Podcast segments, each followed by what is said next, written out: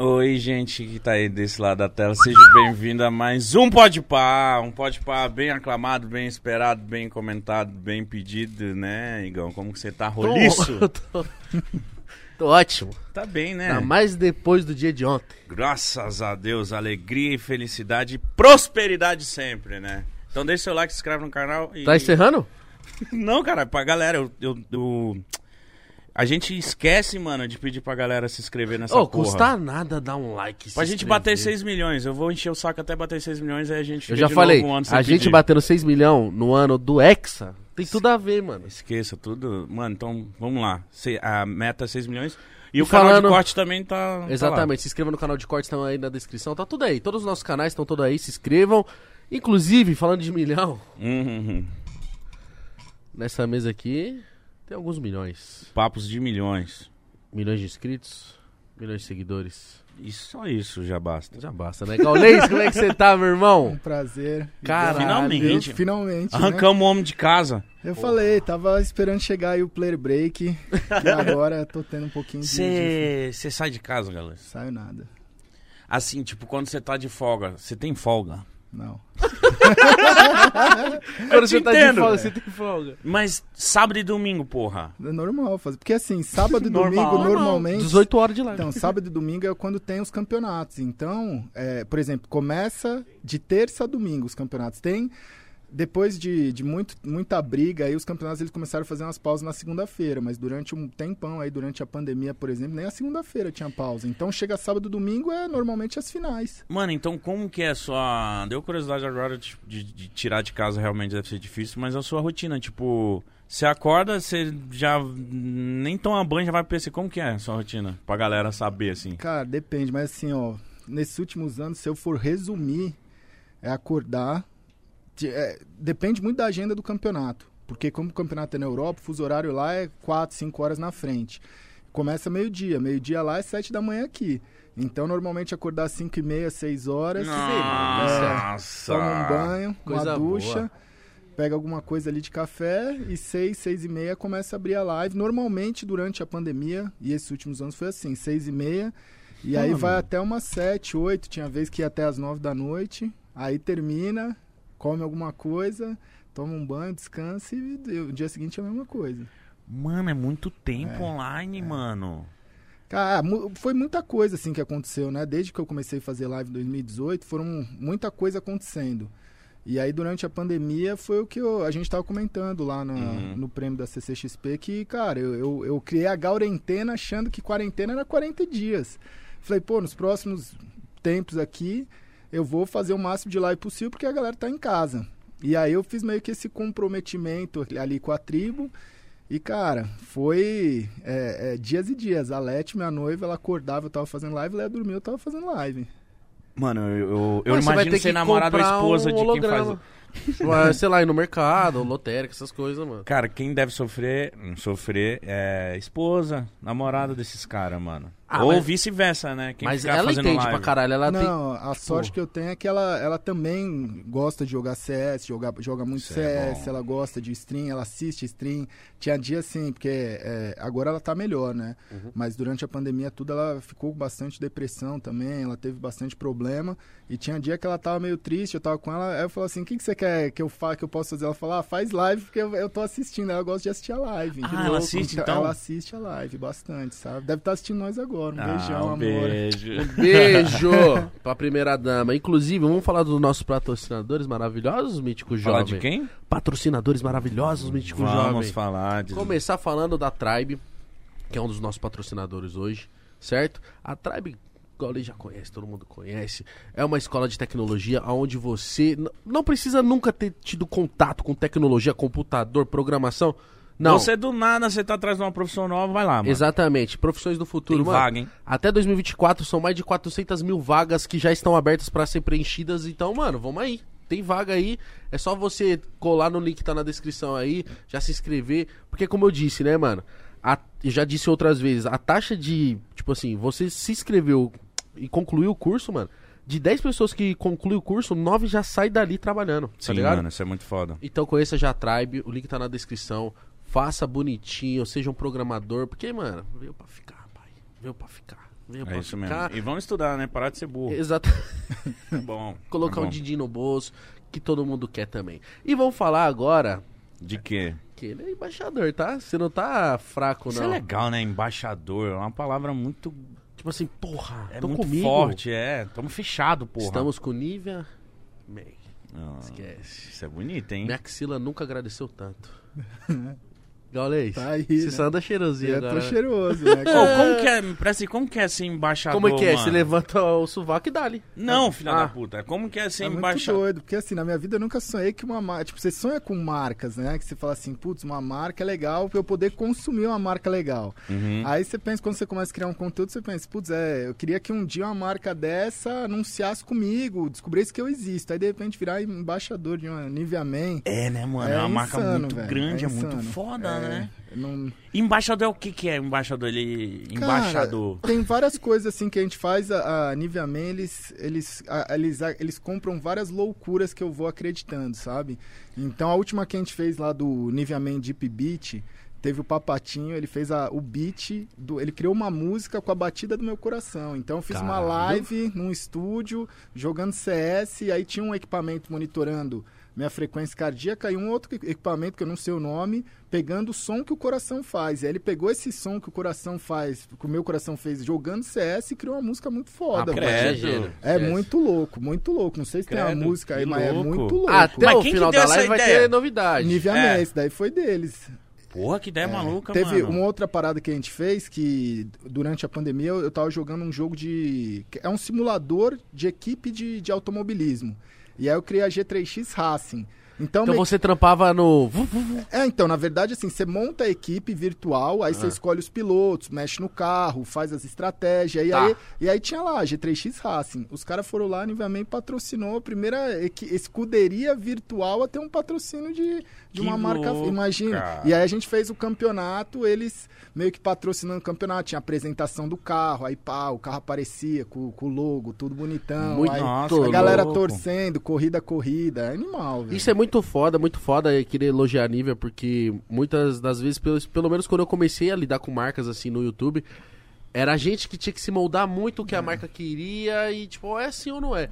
E hoje em dia eu vejo que tá, tipo assim, eles querem fazer com o Gaulês. Como é que o Gaulês trabalha? Desse jeito? Então é isso que a gente Vamos na E quer. aí é brisa dele. louco, porque quando eu fui fazer a primeira reunião, assim, pra conhecer a galera, um abraço aí pra todo mundo da diretoria, do marketing. O pessoal, Um não, abraço, hein? Vamos renovar entra- mais uma Você um numa, numa reunião, cara, não, eu sou a mulhinha do chat, pô, tô, tamo aqui, tam- assisto sua live todo dia. Então, pô, facilita demais, cara.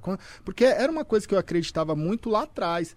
Que eu falava assim, mano, eu, eu acredito no, no esporte eletrônico, eu acredito no Counter-Strike. Beleza, eu tenho 14 anos, minha família não acredita, meus amigos, que é um pouco mais velho, que tá aqui, não acredita. Mas tem mais gente acreditando comigo. Daqui 20 anos, daqui 30 anos, daqui 15 anos, essa galera que tá acreditando agora, eles vão estar em cargos que mandam.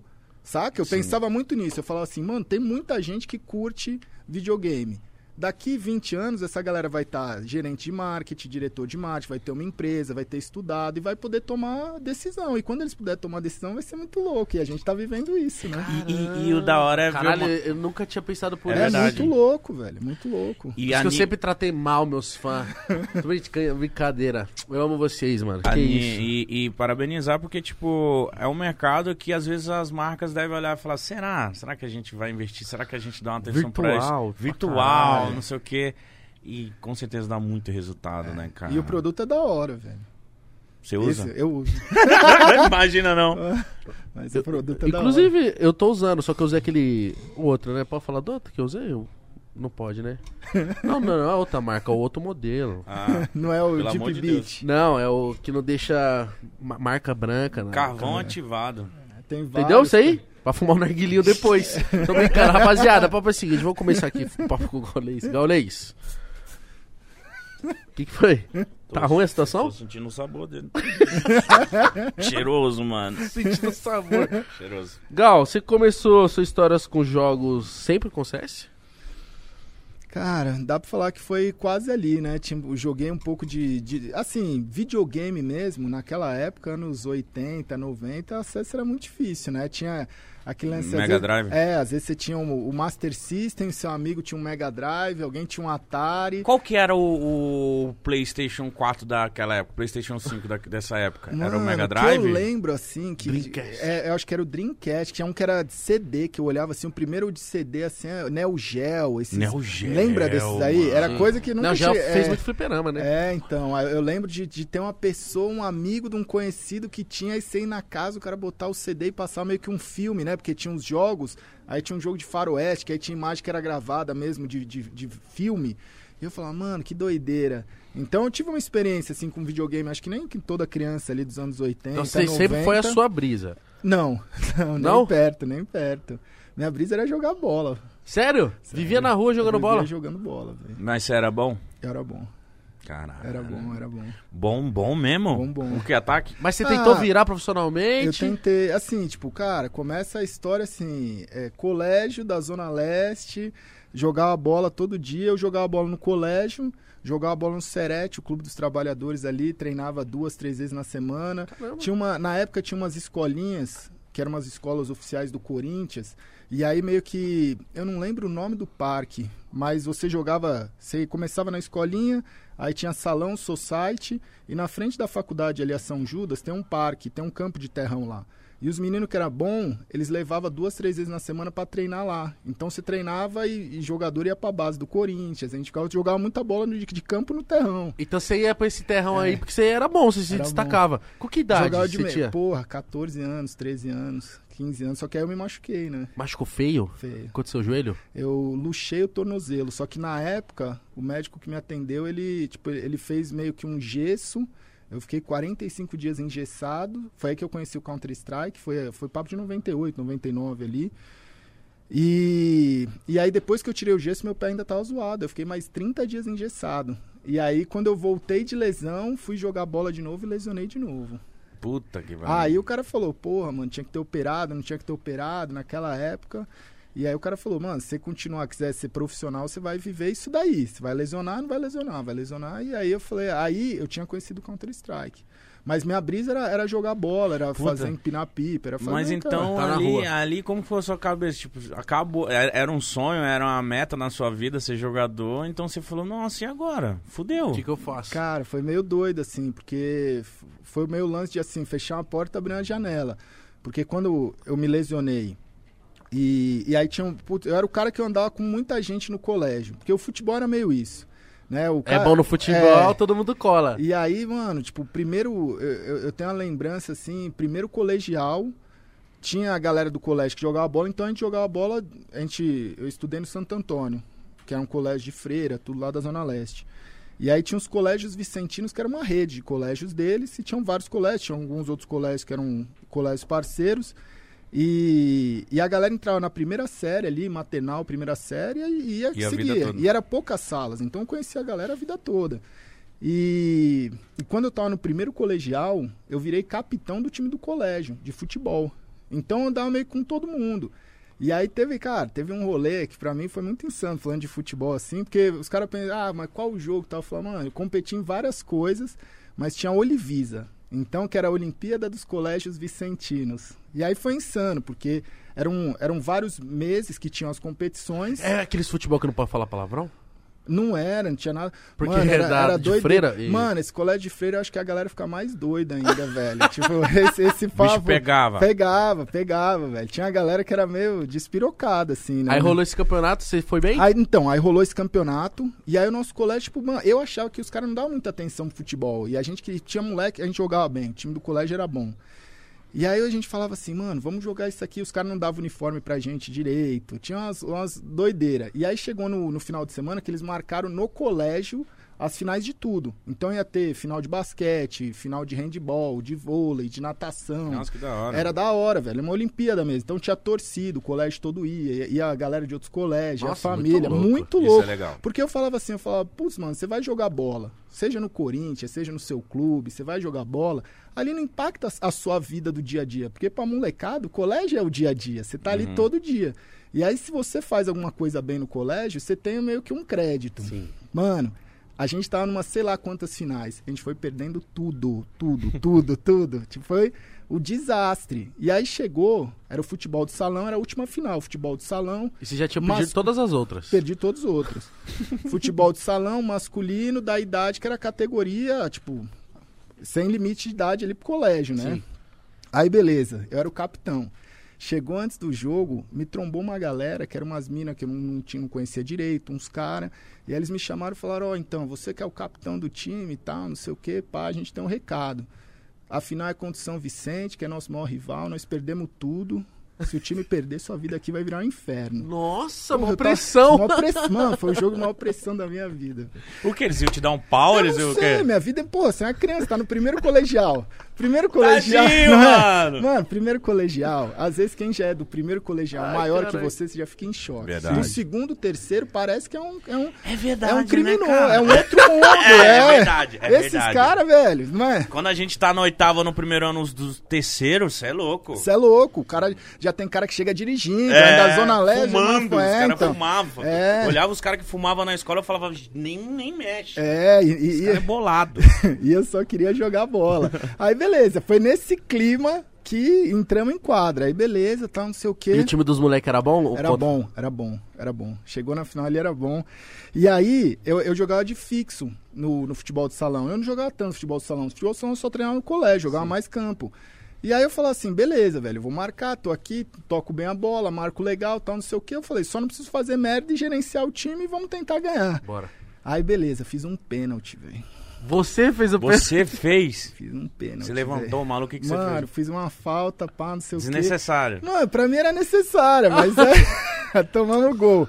Não. Beleza. 1 a 0. 1x0. E você olhou pros caras e falou, fodeu. Mano, Os caras se papo vão vai, se papo apanhar, vem. mano. Aí, velho, chegou lá o segundo tempo, fomos lá, tomamos um pênalti também. Aí os caras, vai bater, vai bater. Eu falei, vou bater o caralho, velho. Peguei a bola, dei pro moleque do terceiro colegial. Falei, se vira, mano, se vira. Pô, você é o. Você É o mais velho. Você é o pivô, você tá aqui e tal. O moleque, mano, já era atleta, tá ligado? Assim, tipo, você vê, tem uma diferença do Sim. primeiro. O moleque bateu o pênalti, fez o gol, o moleque virou um mortal. Ele fez mortal, tá ligado? O moleque era atleta. Eu falei, porra, tá aí, né? Humilde, tá, tá me ajudando. Aí o jogo foi pros pênaltis. Acabou, pênalti. Mano, Nossa. tinha um moleque do outro time que era bom pra caralho. O goleiro do time também era bom. E aí a regra era. Dos Ô, que- foi um jogo pegado pra acabar pegado, um a um. Um a um, futebol É. de salão um a um. Mano, é muito Mano, pegado é isso. muito, foi muito pegado. Foi o jogo. E aí, pô, torcida, tinha fanfarra. Parecia, mano, é quadra, ginásiozinho pequeno e a fanfarra. os Barulhão. Barulho, não sei o que, batuque, bandeirão. Tinha aquelas fumaças. Tipo, final dos anos, isso aí é final dos anos 90. Pô, era um clima de, de estádio, assim, dentro do, do rolê, né? Aí, beleza. Aí era, os- dos quatro que tá em quadra, três bate. E esses três vai bater até alguém errar. Os, tem, tem os três primeiros, o pênalti vai. Aí, o, o cara do outro time bateu, fez. A gente bateu, fez. O cara do time bateu, fez. A gente bateu, fez. Eu ia Nossa. bater o último. Eu ia bater o último. Aí o moleque, que era o 10 do outro time, foi lá e errou. Nossa. Era só fazer. Era só fazer. Mano, eu conto isso porque eu falo assim, quando eu vejo um jogador com um pênalti importante, que se ele fizer acaba, ele fizer, eu falo assim, mano, falta humildade quando ele é. Sabe por quê? Por quê? Eu fui lá, peguei a bola. Vou, vou contar o segredo. Se jogador de futebol querer usar, Você tava nervoso? pra caralho, velho. Com certeza. Mano, pe- vamos Cara, falar, não, nervoso, o chat mano. deve estar falando, é fique, é fique. Peguei a bola, ajeitei direitinho. Aí o goleiro do outro time era um goleiro que era nosso goleiro e ele mudou de colégio pro, na época do colegial. E o moleque era um goleirão bom. E ele ficava batendo no peito, ele já era do terceiro colegial, e, e vou pegar, e vou pegar, não sei o quê.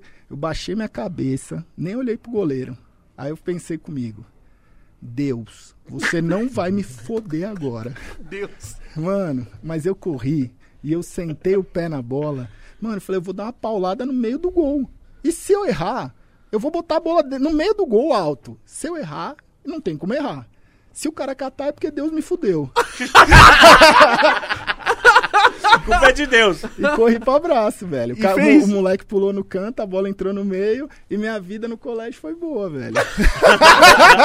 Deus tava com Porque você. aí depois eu meio que eu me lesionei. E aí quando eu me lesionei, o segundo colegial e o terceiro colegial, eu fiquei jogando mais Counter Strike, porque aí quando eu comecei a andar, tipo, andar com a galera no colégio, E aí tinha um, um, pessoal que já era mais da Lan House, que já, já conhecia Lan House, que, videogame, essas coisas.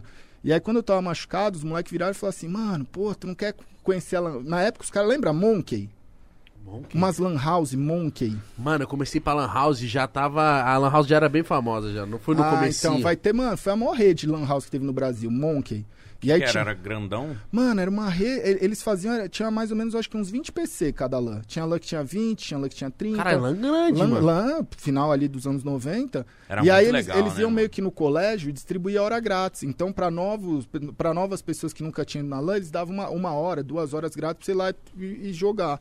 E aí os moleques um dia pegaram uma sexta-feira, eu tava de muleta ainda engessada, eles falaram, pô, você vai pra casa, não vai jogar bola, não vai fazer nada, vamos na LAN.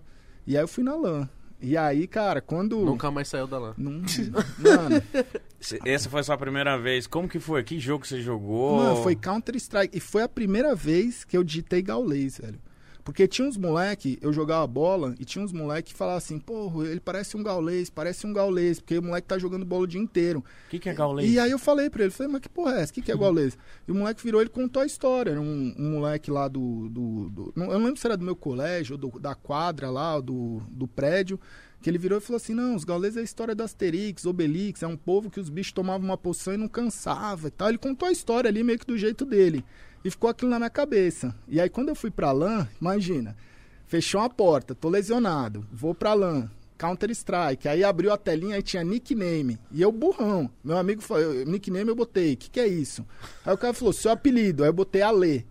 Aí o cara falou assim, porra, mas isso é muito comum. Tipo, inventa alguma coisa. Eu falei, mas porra, mano, apelido, não sei o que, a galera do meu colégio chama de Alê, não sei o que e tal. Aí eu falei, mano, ditei, veio na. Gaulês. Ditei Gaulês. E aí quando eu, eu, eu, comecei a jogar e eu comecei a ver as sensações do, do jogo, falei, mano, isso aqui é um esporte, velho. Porque você tem que ter reflexo rápido, você tem que pensar sob pressão, você tem que trabalhar em equipe, você tem o nervosismo de decidir. Às vezes sobra só você ali, aí você ganha do cara, aí todo mundo, você perde do cara, todo mundo te zoa. Então comecei a olhar aquilo e falei, mano, o sentimento era muito próximo com o sentimento que eu tinha da competição. Porque eu sempre fui apaixonado por competir. Eu gosto de competir. E jogar bola era onde, naquela época, era uma quem quer competição, moleque vai jogar bola. Adrenalina, assim. E aí quando começou o Counter-Strike, eu comecei nessa daí. Eu falei, mano, que bagulho da hora. E os sentimentos eram muito próximos. Então eu acho que aquilo ali começou a meio que alimentar e suprir a falta que eu tinha de competir no futebol. Que legal, mano. Mas quando você teve a primeira, o primeiro contato com o CS ali, você já sentia que, tipo assim, você pegou o jogo rápido ou você, tipo, era noob no Mano, começo? eu era ruim, mas eu, eu, eu vi que eu levava um jeito ali de, tipo... Eu era Se eu ligeiro. treinar, eu fico bom É, nessa porra. O que, o, que eu, o que eu acho que fez muita diferença ali é que como eu, eu fui um... Eu não era... Eu não, eu não era bom, eu acho que eu não, tinha, não tenho dom pro, pro Counter-Strike, mas eu acho que eu, eu tinha um conhecimento que a molecada que jogava naquela época não tinha em relação a, a, a treinamento. Então eu olhava e falava assim, putz, mano, eu jogo bem bola, porque eu jogo bola o dia inteiro. Eu chuto bem com a esquerda, porque eu treino minha perna esquerda. Eu pego a bola, fico chutando na parede. Fico batendo faltas, fico chutando, fazendo gol a gol com a perna esquerda. Eu cabeceio bem, não é só porque eu tenho um cabeção. é Porque, tipo, cara, ia pro campo e o cara fazia o treino. Pô, vamos treinar e cruzar a bola e tal. E aí quando começou o Counter-Strike, eu comecei a olhar aquilo e falei, mano, como é que é, que que, quais que são as características e as qualidades para alguém ser bom jogador? E aí eu olhava o moleque e falava, mano, esse moleque ele tem a mira boa. Por que, que ele tem a mira boa? O que, que ele faz? Ah, esse aqui ele se movimenta bem. Por que, que ele se movimenta bem? E eu conseguia meio que entender um pouco dessa dinâmica de esporte. E eu fazia os meus treinos, entendeu? Cara, Mas- então você ficou fissurado. Fissurado. Mas você tinha PC em casa? Tinha nada. E- então você ia pra Mano, LAN ia pra todo LAN, dia? Mano, tinha vez que eu ia pra LAN e o cara ia. Eu ficava esperando alguém querer ir no banheiro. Eu ia falar, posso jogar enquanto você vai no banheiro? Ah, é? É, Porque pô. você era, não, não tinha é grana? caro, velho. Não tinha grana, velho. Quanto que era uma, uma hora? Na época, eu acho que era dois, três reais, velho. Tô- tô- Na época que o Kinder Ovo era um real, né? É, né, mano? Cara, eu lembro disso, porque, tipo, ir pra Lan House era um programa Era. e você tinha que ter dinheiro, mano. Eu lembro que eu guardava assim, ó. Eu guardava o dinheiro a semana toda pra na sexta-feira ou no sábado, que a galera mesmo, assim, um pessoal bom jogar, eu jogar, tipo, papo de três horas. Saca? Então meio que. Porque eu lembro, naquela época, com um, dois reais, você tomava um lanche no colégio. Uhum. Lembra? Você lanche, ia- belo lanche. É, você ia lá, tipo, misto quente era 50 centavos, o refri era mais 50 e tal, não sei o quê. Então você tomava. Então eu guardava aqueles 5 contos, 6 contos da semana pra jogar 3 horas. E como que era, como que tava a cena do CS? Era uma parada mais de brincadeira ou você já tinha, você já viu uma galera que era tipo um timinho ali que comandava? Como que funcionava nessa Foi época? rápido, foi rápido, assim, tipo, do começo, meio que do, do pessoal jogar por jogar e lazer pra começar a, come a, a ter os primeiros campeonatos, mano, foi no primeiro ano. No- no- nos primeiros meses a galera já começou, falou, mano, vamos fazer campeonato? E aí vamos ver se os times se inscrevem. E aí como é que era a série? Então eu participei meio que de tudo. Eu, eu vi o primeiro campeonato, que era um campeonato que não tinha regra nenhuma, até o jeito que é hoje. Que louco. É mano. louco. O primeiro campeonato que eu, que eu fui, que eu joguei, você jogava cada time, escolhia um mapa. O cara entrava na lista do jogo e escolhia o mapa que ele quisesse. E aí, É. Que mapa que você gostava? Mano, eu gostava de vários, mas tinha, eu gostava de Assault, que era um, o galpãozão, que tinha uns Sei. refém. Aí tinha a Italy também, que era a própria Nossa. Dust. Então tinha mapa que era de bomba e mapa que era de refém. Hoje o competitivo é só mapa de bomba. Naquela época, o cara escolhia mapa de refém. Você vai ter que entrar no mapa. Atirou no refém Às vezes, é, às vezes você nem conhecia o mapa direito. Verdade. Então era, era doideira, velho. Era doideira. Mas é, você quando começou a jogar, mesmo casualmente ali antes de ir pro campeonato, você já jogava da forma certinha de tipo plantar bomba, etc. Porque eu lembro que quando eu descobri o CS, nós não jogava plantando bomba. Era plantar matar. bomba, plantar bomba, não, não, não faz isso não. Vamos matar o outro. Eu também era assim. No começo, No no começo. começo. era assim. No começo era meio que doidão. Aí começou a ter o- a organização de juntar os times. Aí os times começaram a criar estratégia. Só que aí calhava no lance de dinheiro pra treinar, pra estar todo mundo. Porque tinha fila, velho. Eu lembro de. Né, nesse primeiro ano, segundo ano de Lan House, era fila de às vezes 8 horas, 10 horas pra você pegar um PC na LAN, velho. Caralho. Cara, então era uma febre. Era uma febre, era uma febre. Hoje, que que eu falo assim, putz, hoje o Counter-Strike tá hypado. Eu falo, mano, hoje o Counter-Strike é da hora. A gente tá batendo recorde todo ano. É incrível, mas não se aproxima com os anos 2000, velho. Por quê? Porque nos anos 2000 era lan house em toda esquina. Hoje você não tem isso. Hoje todo mundo tem computador em casa, Sim, né? Só que naquela época, todo, você ia pra uma cidade do interior e tinha três lan house numa cidade do interior. Se Cada bairro, eu lembro de, do Tatuapé ali, Vila Formosa, Anália Franco, putz, tem- tinha vários bairros ali da Zona Leste, ali próximo, que, cara, cada bairro daquele eu nem cheguei a conhecer as LAN. De, tipo assim, ter, ter 15 LAN, 20 LAN num bairro. E todo mundo sendo uma LAN house era Counter-Strike. Hoje em dia, tem tudo. Hoje o menino joga Fortnite, joga PUBG, joga CS. Vai lá joga só pra mexer na rede social, Valorant, talvez. joga LOL. Hoje, tipo assim, hoje tem muita gente com PC, mas tem... A galera tem muito, muita opção. Naquela época era só CS. Tanto que hoje, quando eu encontro a galera, o pessoal sabe, pô, você é o mano do CS, assim. O pessoal sabe, todo mundo sabe o que é CS. E é por causa daquela época. Caralho. Mano, Counter-Strike naquela época era muito famoso e eu lembro que quando eu descobri o jogo, assim, eu dei uma brisada de tipo assim, mano, que isso, que adrenalina louca. Porque, mano, você dá uma. Como que fala assim? Quando você dá uma mergulhada mesmo no jogo e você tá com. Sei lá, com um revólver na mão, você vai. Você fica, mano, eu fico em É choque, hora, eu não é gosto da de jogar, porque eu hora. fico, eu fico na adrenalina, me dá. Sei lá. Tem Você não gosta de é- jogar? Eu gosto, mas eu fico com, com esse medinho. Tem, Oxi, tem uma oxi. história que é foda, Eu velho. tenho, mano. Teve- Tipo, quando uma vez, tipo, ficou só eu contra três caras, eu desesperei, Ah, velho. fica aquela pressão, né? Não é uma pressão tensa Lógico que de, é. de é competição? verdade. É, Uhum. pressão tensa. E a galera da LAN zoa. Se você tá num ambiente ali, você, você morreu, você é operado na faquinha, Porque não na sei o quê. faquinha era Acabou, zoeira demais, acabou. A mano. coisa que eu mais odiava na Lan House era quando eu morria, os moleques faziam assim, ó, do lado. No fone. Malandro, e não é fone bom assim, a espuminha, o cara. Machucava. O quê?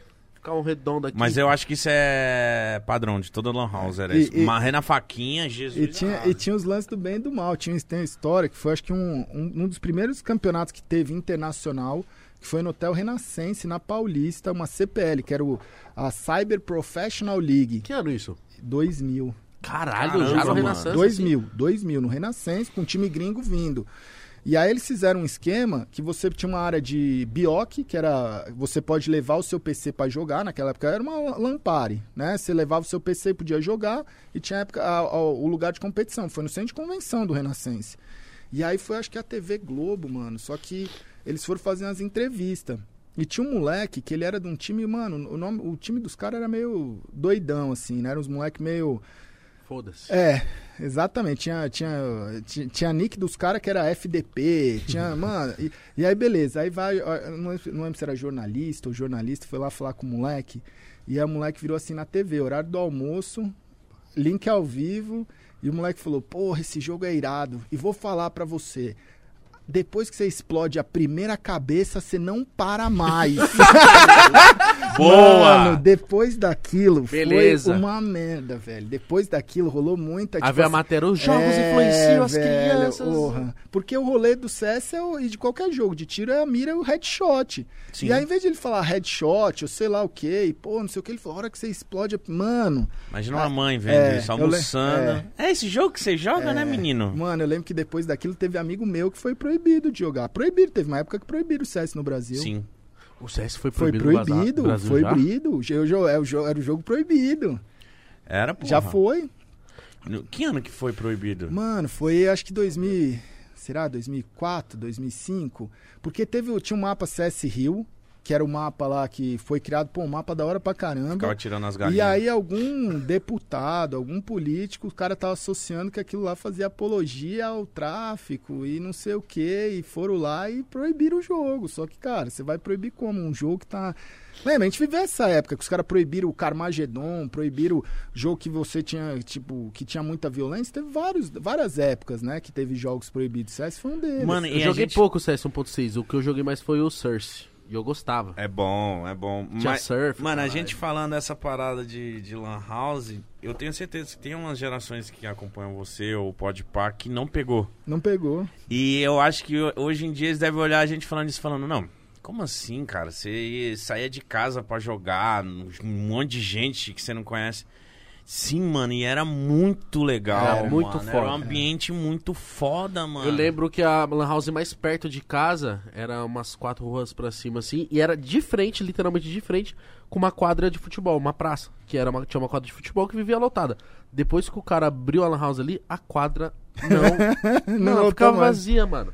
Juro, porque era uma novidade tão absurda assim. E acho que Lan House por um bom tempo era sinônimo de negócio de sucesso. Era, É. era uma franquia de sucesso, né? O negócio de falar assim, putz, mano, não sei quantas lojas chegou até essa rede Monkey, foi grandona. Depois veio várias outras redes. Mas era muito louco, né? E, e, assim, era um lugar onde, mano, eu aprendi muita coisa, sabe? Foi uma, uma, uma adolescência da hora. Porque não era só Lan House, sabe? Você conhecia a gente. Hoje eu acho que a gente sofre muito com esse lance de estar em casa, tá em casa. Só no E Discord. aí, é, e aí você tá ali, você tá fazendo amigos, você tá se relacionando, você não tá sozinho, mas esse contato humano, velho, Pessoal, pô, eu, é, né? eu trago, pô, eu tra- trago contato de pessoas que eu conheci na Lan House até hoje, que a gente se encontra todo ano, Que tá que legal. Então isso, isso é muito louco, velho. Você era viciado ao ponto de querer trabalhar na LAN? O cara Não, que colocava a hora? Mano, não, tinha esses caras, Tinha. mas aí eu fazia amizade com esses caras pra eles me, hora, me né? ajudar a, Meia hora a É, mais, última então. partida. Era, era, era isso daí. Às vezes a LAN fechava, tinha, tinha um determinado dia da semana que a LAN fechava, só que aí o gerente tinha a chave, ele ficava de madrugada. Só que era muito doido, porque assim, eram os moleques moleque mais, tipo, não rebelde, mas os moleques tinham mais liberdade que conseguia fazer esses corujão, né? Eu não tinha tanta liberdade. Ah, você não velho. fazia corujão? Cara, bem difícil. De sexta-feira. Minha mãe nunca deixou. Então, Minha mãe de sexta-feira, sábado, às vezes rolava. Mas de dia de semana, porque tinha uns corujão que era meio clandestino, tá ligado? Não era um coro de dia de semana. Putz, você vai virar, vai ficar até 3, 4 da manhã numa lan house. Como é que você vai pro colégio depois? Mas Ô, a molecada fazia. E Corujão era uma parada meio clandestina, É. né? Tipo assim, aí era sexta, a galera na sala aí, ó. Hoje a gente vai pro Corujão. É. Eu, eu, tipo assim, cara, eu não posso, minha mãe não deixa.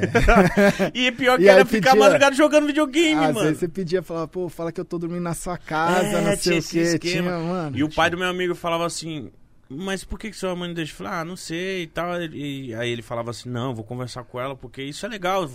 Vocês estão seguros ali, eu sei onde vocês estão. Então, tipo, essa parada de corujão também veio uma lembrança. Rolava muito, velho. A galera se programava, levava biscoito, Cara, na. LAN, na LAN naquela época não tinha nem bebida alcoólica, velho. eu não Não, lembro não. assim, mano, era Coca-Cola, Não, nunca- É, era na- um- pelo menos na house não perto de casa tinha, nunca teve não bebida. Tinha, tá ligado? Era, era um ambiente Era outra que era doideira, assim. O que tinha era salgadinho, picolé e é, refri. É. É? Era o que tinha. paçoca. paçoca, E tinha bala, muita paçoca. Cara, era um, era um rolê muito foda, mas que idade você, você essa, esse momento na sua vida, você tá com que idade? 16, mais ou menos, 2001, por aí. E você tava com, pensando o que da vida? O que, que você ia ser? Porque nesse momento, com 16, você tá jogando, a gente fica viciado, a gente é. fica meio que tipo, foda-se, é isso aqui. Que você tava estudando, você queria ser algo, porque você não ia ser mais jogador. Como que, como que tava a sua vida nesse então, momento? Então, aí é, foi a época do terceiro colegial. Aí no terceiro colegial, 2000, 2001, eu já tinha, já tava jogando pelo time da LAN, já jogava pelo time da LAN. Aí teve uma época que essa rede Monkey, ela virou e falou, a gente era o Monkey Tatuapé, tinha Monkey Campinas, Monkey do, do, Brasil inteiro. E aí eles viraram e falaram assim, qual que era o patrocínio? Era jogar de graça quando não tinha cliente. Né? Então, eles viraram e falaram assim, ó, acabou o patrocínio, agora a gente vai formar o Monkey Team e acabou os patrocínios das LAN, a gente vai formar o time que é o melhor time do Brasil. E aí a gente se juntou nessa molecada e, e criou o nosso time, o G3X que é geração X, né? Quem nasce da época dos anos 80 tal era geração X. Uhum. E a gente virou e falou, pô, vamos botar Generation X, G3X. Porque o pessoal usava muito três letras, né, pra, pra tag do time. E aí a gente ficou, pô, G3X vai ser da hora. E a gente criou em julho de 2001. A gente criou o G3X. E aí, nesse ano, no final do ano, a gente jogou o primeiro qualificatório que teve pro World Cyber Game, que era a WCG, Olimpíada dos Games na Coreia, o campeonato. A gente foi numa lan house, um cara do um coreano do Bom Retiro, ele pegou os direitos do campeonato fez uma qualificatória nacional. E a gente foi lá, se inscreveu e ganhou. Caralho, Nossa, é, louco. Era, era, e a, a, gente já tinha ganhado um campeonato nacional antes, que foi o campeonato que a Monkey fez. Então eles fizeram um campeonato que era para estrear o time deles. E foi o nosso primeiro campeonato como G3X. E na final a gente pegou os caras e ganhou dos caras. Ali meio que criou, meio que começou a lenda. Tipo, caralho, quem que é esses moleque? como é que eles fazem isso, não sei o quê, como é que eles ganharam desses caras. E a gente foi usando meio que essa, esses títulos que a gente conseguiu no começo para trazer os melhores jogadores. Então a gente fez algumas substituições que mudou muito o time. Então a gente falou, pô, a gente ganhou desse cara, mas esse cara é bom. Esse cara chama de... pra cá. Chama pra cá. Porque agora ele, pô, ele viu que a gente ganhou. Então a gente foi deixando o time forte, a gente foi fazendo uma panela. Mas e... isso tinha perspectiva de ganhar uma grana? Então, como tava a situação? Aí que tava, não tinha nada. Nada, é? nada. Era amor nada, e vício. Nada. Era, mano, era, era, era amor, velho. Era amor e competição. E aí, em 2001, era as épocas de vestibular. E aí a gente chegou e falou assim, cara, a gente ganhou o qualificatório, vai ser na Coreia. Eu, é, é, era a viagem, eu lembro que a gente saia daqui dia 1, o fuso horário lá é pra frente. A gente chegava lá entre aeroporto, é, tem a parte lá de conexão e tudo mais demorava quase 36 horas de voo. Porque você ficava Nossa. nos Estados Unidos, aí pegava mais não sei quantas horas de conexão no aeroporto para ir. No mesmo ano do atentado do 11 de setembro, 2001. Então imagina, foi em setembro o atentado das Torres Gêmeas. Em dezembro a gente chegou e falou: putz, a gente quer ir pra Coreia e o voo vai passar pelos Estados Unidos. E vocês com medo da porra, né? Mano, teve, teve família de jogador do Kiko que não deixou, ele não foi. Um dos moleques que era o moleque bom do nosso time, não foi. Aí foi o Carva. Um abraço pro Carva que tá aí comigo também até hoje. E aí. Você foi mesmo com medo? Eu fui, velho. Como que foi lá? Mano, então, ali Cara, foi. ir que... pra Coreia. Ali Muito foi que louco. mudou minha vida, velho. Porque eu acho que eu, eu, tive oportunidades na vida de poder ver o futuro, sabe? A gente fala muito de, de máquina do tempo, futuro, passado, e, e tá tudo aqui, saca, velho? Se você quiser ir pro passado, você vai para uma cidade mais do interior Verdade. e lá o pessoal tá vivendo em outra época. Verdade. Às vezes em outra década. Sim. É, numa época mais tranquila. Às vezes o cara tem um, um ritmo diferente. Tem, né, Rifane, a cidade da minha sogra, sogra Val. Pô, lá não tem, não tem semáforo. Qual o nome da cidade? Rifaina. 2 mil habitantes. Tem menos habitantes lá do que no condomínio que eu moro hoje. 2 mil habitantes? 2 mil habitantes. então não tem é semáforo, não tem táxi, não tem Uber, não tem. É na divisa com Minas. E a gente passa as férias lá de vez em quando. Então, então é mó sossego, né? É mó sossego. Imagina que é como você voltar pro passado. Sim, e você quer ir pro futuro? Pô, você vai pra Ásia, Japão, Coreia, os caras tá vivendo em outra velocidade. Mas como que era a Coreia em 2001? Então, a gente chegou em 2001, delegação brasileira, World Cyber Games, pô, a gente tava sentindo... Chegou os, grande, né? Os, os pica. A gente falou, mano, que rolê da hora. Então, imagina isso daí. Você chega lá, você nunca teve estrutura, você nunca teve acesso, nunca teve condição. Já tinha saído do país? Já tinha saído do país, mas não para jogar, eu acho. Não para jogar. para jogar mesmo foi a primeira vez. Nossa. Já tinha passeado uns lugares aqui da América do Sul e tal, não sei o quê. E aí, eu não tinha nem visto. A gente teve que ficar um esquema que você ficava no aeroporto, não pude sair. Eu fiquei acho que 10 horas ou 8 horas nos Estados Unidos, eu fiquei no aeroporto. Ficava um, um, um fiscal lá dos Estados Unidos com você, pra você poder pegar a conexão. Porque você tava viajando, mas não tinha visto. É insano. Aí a gente chegou na Coreia. Aí, putz, os caras levam um ônibus, leva nós pro hotel. Aí vai fazer o check-in do campeonato. Aí chegou um check-in, o pessoal falando inglês, eu não falava direito, outros falavam. Aí deram um moletom pra gente. Tem um moletom até hoje. Moletom meio bege e tal, escrito World Cyber Games, atleta, pá, crachá. Aí o cara explicou, ele virou e falou assim, ó, era uma cidade um pouco mais, não era em Seul ali, era um pouco mais afastada. E ele virou e falou, ó, os políticos daqui da cidade já estão informados, os moradores já estão informados. Se você quiser sair para comer, fazer compra, passear, se você for em qualquer ponto de ônibus, transporte público, com essa jaqueta que você está usando, com esse moletom, você tem preferência. Você não precisa pegar fila, as pessoas já vão saber que você é de fora, que você vai falar no máximo inglês, as pessoas vão te atender diferente. Eu já falei, falei caralho, mano, Nossa. coisa louca. Aí a gente Caralho, foi- que estrutura. Estrutura. O país todo, a cidade Do- inteira sabia. 2001, Igão. Aí, a gente foi fazer, pô, vamos passear no shopping. Chega no shopping, a pessoa tava assistindo StarCraft na TV. Tipo, a tiazinha que tava, a gente tava comprando roupa, comprando alguma coisa, tinha uma televisãozinha e tava passando StarCraft, velho. E aí eu virei e falei assim, mano, olha essa porra, mano, isso aí é o futuro. Tipo assim, o- o- olha o jeito, o- os coreanos, o jeito que eles tratavam os jogadores no, no campeonato, você chegava lá, os caras tinham fã, tinha torcida, tinha, mano, é- era uma parada que eu olhava assim, eu falava, mano, esses caras são estrela, esses caras são jogador, Quero isso. eu quero isso. e aí eu pude ter uma certeza de que eu falasse, mano, pode demorar 20 anos. Ah, vai chegar. Mas vai chegar. Então acho que aquilo lá me deu uma tranquilidade, tipo assim, mano, cê- você não acredita, mas eu vi, e eu acredito. Isso que foi foda. Então, Isso. acho que essa, essa sua viagem pra Coreia, acho que foi determinante, assim, pra você falar assim, mano, vai chegar o momento. Não vai ter como. E por ser ali, 2001, você tava... Deu pra ver alguns preparativos da Copa do Mundo ali? Mano, deu nada, velho. Não deu. Mano, era doideira. Tem muita gente que me perguntou. Eu viajei o mundo todo. Sei lá, uma... a última vez que eu tava fazendo conta, eu viajei uns 35 países ou mais. Caralho. Na Que vida isso? toda, é, pra competir, pra jogar, pra fazer os rolês. E, mano, as pessoas me perguntavam assim, como é que era o lugar? Eu falava, você quer saber do aeroporto, do hotel ou do lugar que era o campeonato? e às vezes o lugar que era o campeonato era no hotel. Então era o que eu sabia, velho. Eu fui pra vários países. Você não fui- conseguia dar um rolê? Mano, era tanta doido, porque assim, como, imagina assim, se dentro do esporte convencional já não tem tanta estrutura, o esporte eletrônico não é tão diferente. Então os caras vão fazer um campeonato grande, o jogador ele chega um, dois dias antes e às vezes ele vai embora no dia seguinte. Tipo, o campeonato vai começar na quinta, você chegou lá quarta, quinta-feira você joga. Domingo termina o campeonato, o seu voo é segunda de manhã. Então, Corrido. antes você tá preocupado demais porque você vai jogar, mesmo que você perca na própria quinta, sexta, você chegue no sábado, chega no domingo, tu tá puto que você perdeu. E você não vai fazer porra nenhuma. Então tinha, por exemplo, esse World Cyber Games era da hora, porque eles tinham uma preocupação. Era um, era um campeonato que tinha uma preocupação também cultural, de formação do jovem. Então, a gente foi pra Coreia, a gente foi pra Seattle, World Cyber Games, a gente foi pra Singapura, e aí eles ofereciam tours, entendeu? Então eles chegavam pros atletas Passeio, tá. e eles faziam alguns tours um dia antes, que a gente não ia, mas eles faziam tour durante e depois. Então, tipo assim, você foi eliminado no primeiro dia, a partir do dia, do primeiro dia que tinha eliminação, eles ofereciam tour para quem quisesse conhecer a cidade, entendeu? Então eles levavam os atletas já com tudo isso prepa- preparado para você conhecer. Não, legal. Então a gente ficava mais tranquilo, que a gente falava, putz, não vai ser uma encheção de saco, a gente não vai ter ficar dor de cabeça. O cara vai levar nós, a gente conhece, tira umas fotos, era o que a gente conhecia. Mas nesse dia da, da Coreia, você já. Como que tava você? Você já tava pensando em ser profissional? Você já era profissional? Você falou, mano, agora, agora eu entendi como é que funciona, eu vou, vou fazer realmente minha carreira aqui. Vocês foram bem nesse campeonato? É. A gente ficou em sétimo do mundo, velho.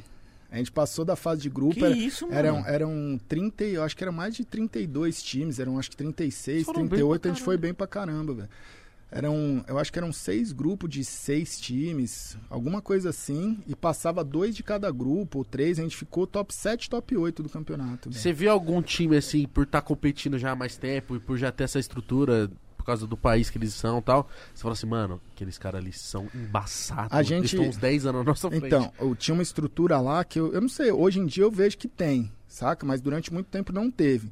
A gente ia para um, pra esse campeonato no hotel, que era um hotel da Samsung, pro, pro Coreia, Samsung e LG. Era um World Cyber Games, era todo patrocinado pela Samsung. E aí tinha esse hotel que eles separaram meio que um andar, botaram sei lá quantos PCs, 100 PCs, porque era muitas modalidades. E eles deixavam aquela área para quem quisesse treinar. Então a gente conseguiu marcar treino com muito time que a gente não tinha acesso. A internet não é que nem hoje. Então, a gente treinou com o time do Canadá, que foi campeão, a gente treinou com o time dos Estados Unidos, a gente treinou com o time aqui da América do Sul. E eles topavam de boa? treino? Topava, ninguém conhecia ninguém. Então, ali, a- ali em 2001 foi aí que tipo, a gente voltou desse campeonato. Em, em 2001, 2002 e quase ali chegando em 2003, a gente não perdeu pra ninguém, nenhum campeonato no Brasil praticamente, velho. Caralho, então vocês grande. montaram a panela. E a gente teve o acesso antes de todo mundo a esse rolê de, de informação, saca? A gente via como os caras jogavam, a gente via como vir, ficou uma hegemonia. 2000, 2001, 2002, eu fui eleito melhor jogador, melhor capitão do país, velho. Nossa, que legal. Era cara. muito louco, Não velho. sabia disso. E Quando é- começou a profissionalizar o ponto de você falar assim, mano, é isso aqui que eu vou fazer pro resto da minha vida. Como funcionava ganhar dinheiro com isso, cara? Mano, Porque eu imagino que rolava a cobrança dos pais. Beleza, Ale, mas e aí? Vai trabalhar então, quando? você ganha. Às vezes, é porque assim, quando você tem 16, 17 anos, às vezes, pô, tinha premiação que era um computador. E, porra, ganhar um computador, comprar um computador era um negócio inacessível. Era pra rico. Tinha premiação que às vezes você ganhava desde mouse, mousepad, às vezes você ganhava uma graninha. Teve uma época que começou a ter muito campeonato no interior. Então, campeonato de final de semana que a gente conseguia ganhar, e aí meio que juntava a grana da galera da inscrição e parte ia pro campeão. Então, como a gente ganhava bastante, pra um moleque de 16, 17, 18 anos, era uma grana boa. Então você se E sustentava. a gente não gastava. Entendi. E aí, em 2003, a gente conseguiu o primeiro grande patrocínio de um time de esporte eletrônico, que foi a Intel.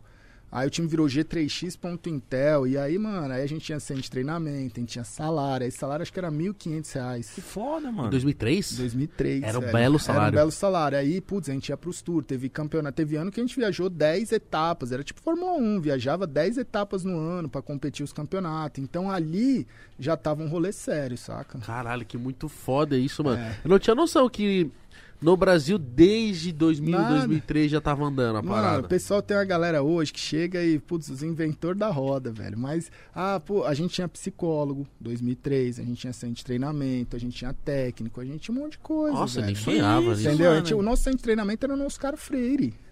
Tinha uma lan house lá que chamava Cyber. E aí o segundo andar era meio parte de escritório dos caras. Sim. E aí eles pegaram uma parte lá e alugaram pra Intel. E a gente fez o nosso centro de treinamento lá. Então a gente tinha 10 PCs, os caras iam lá treinar todo dia e pá.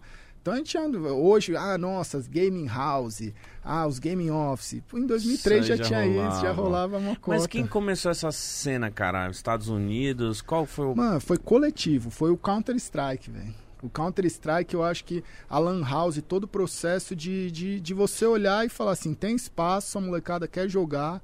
Desse jogo, existe um, uma- um cenário competitivo, existem outros jogos, mas o Counter-Strike ele fortaleceu demais essa cena. Cara, o, o Counter-Strike, ele chegou. Ele, ele, ele ajudou a popularizar também a. Tudo.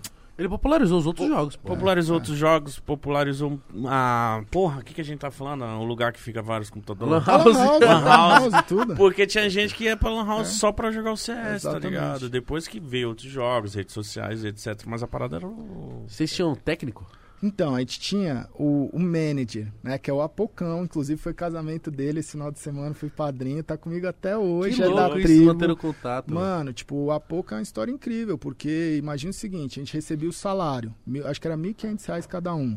E a gente chegou e falou, cara, a gente precisa de um cara pra ficar atrás da gente. E eu via ele em outros times, tinha um time que chama Crazy, e ele ficava atrás dos caras. Eu falava, mano, o maluco, ele, ele dá um gás da hora, ele tem energia boa, ele acalma a galera, ele, pô, ele briga com outro time se precisar, se tiver uma discussão, alguma coisa pra resolver. É importante no meio do jogo não ser o jogador, você precisa ter alguém por você ali, não pode ser só os cinco. Sim.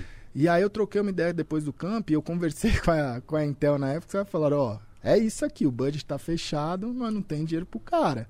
Aí eu conversei com o time e a gente virou e falou, ó, nós cinco junto, quando é que dá? 5 vezes 1.500 dá 7.500.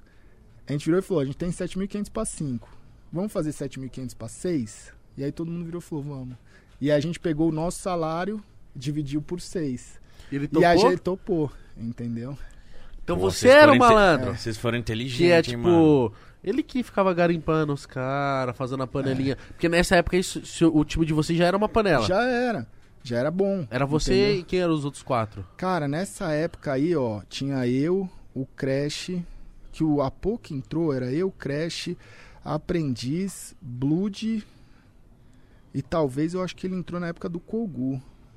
Era mais ou menos esses daí. Depois entrou o Nak, o El, gente pra caramba, que tá aí até hoje. Mas, mas tipo assim, aí, quando ele entrou, o time melhorou. Melhorou, porque aí te- teve várias tretas que não era nossa, que ele começou a resolver. Por exemplo, marcar treino.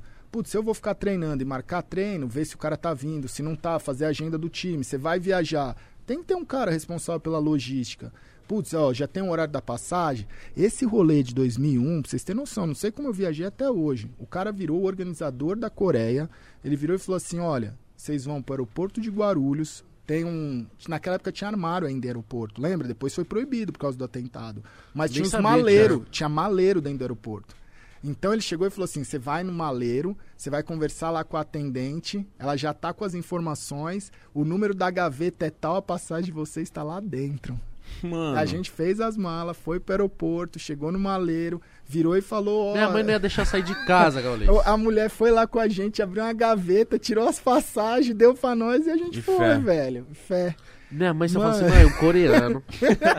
falou pra eu ir lá pra Guarulhos. Que na gaveta tá minhas A passagens. gente foi Ela falou, aeroporto. beleza, mano, agora boca, moleque. a, a gente foi pro aeroporto sem ter na a porra da de gelo. passagem, velho. A gente foi pro aeroporto na fé, não tinha nem a passagem. Pegou a passagem lá. E não era no balcão da companhia, era no maleiro lá que tinha.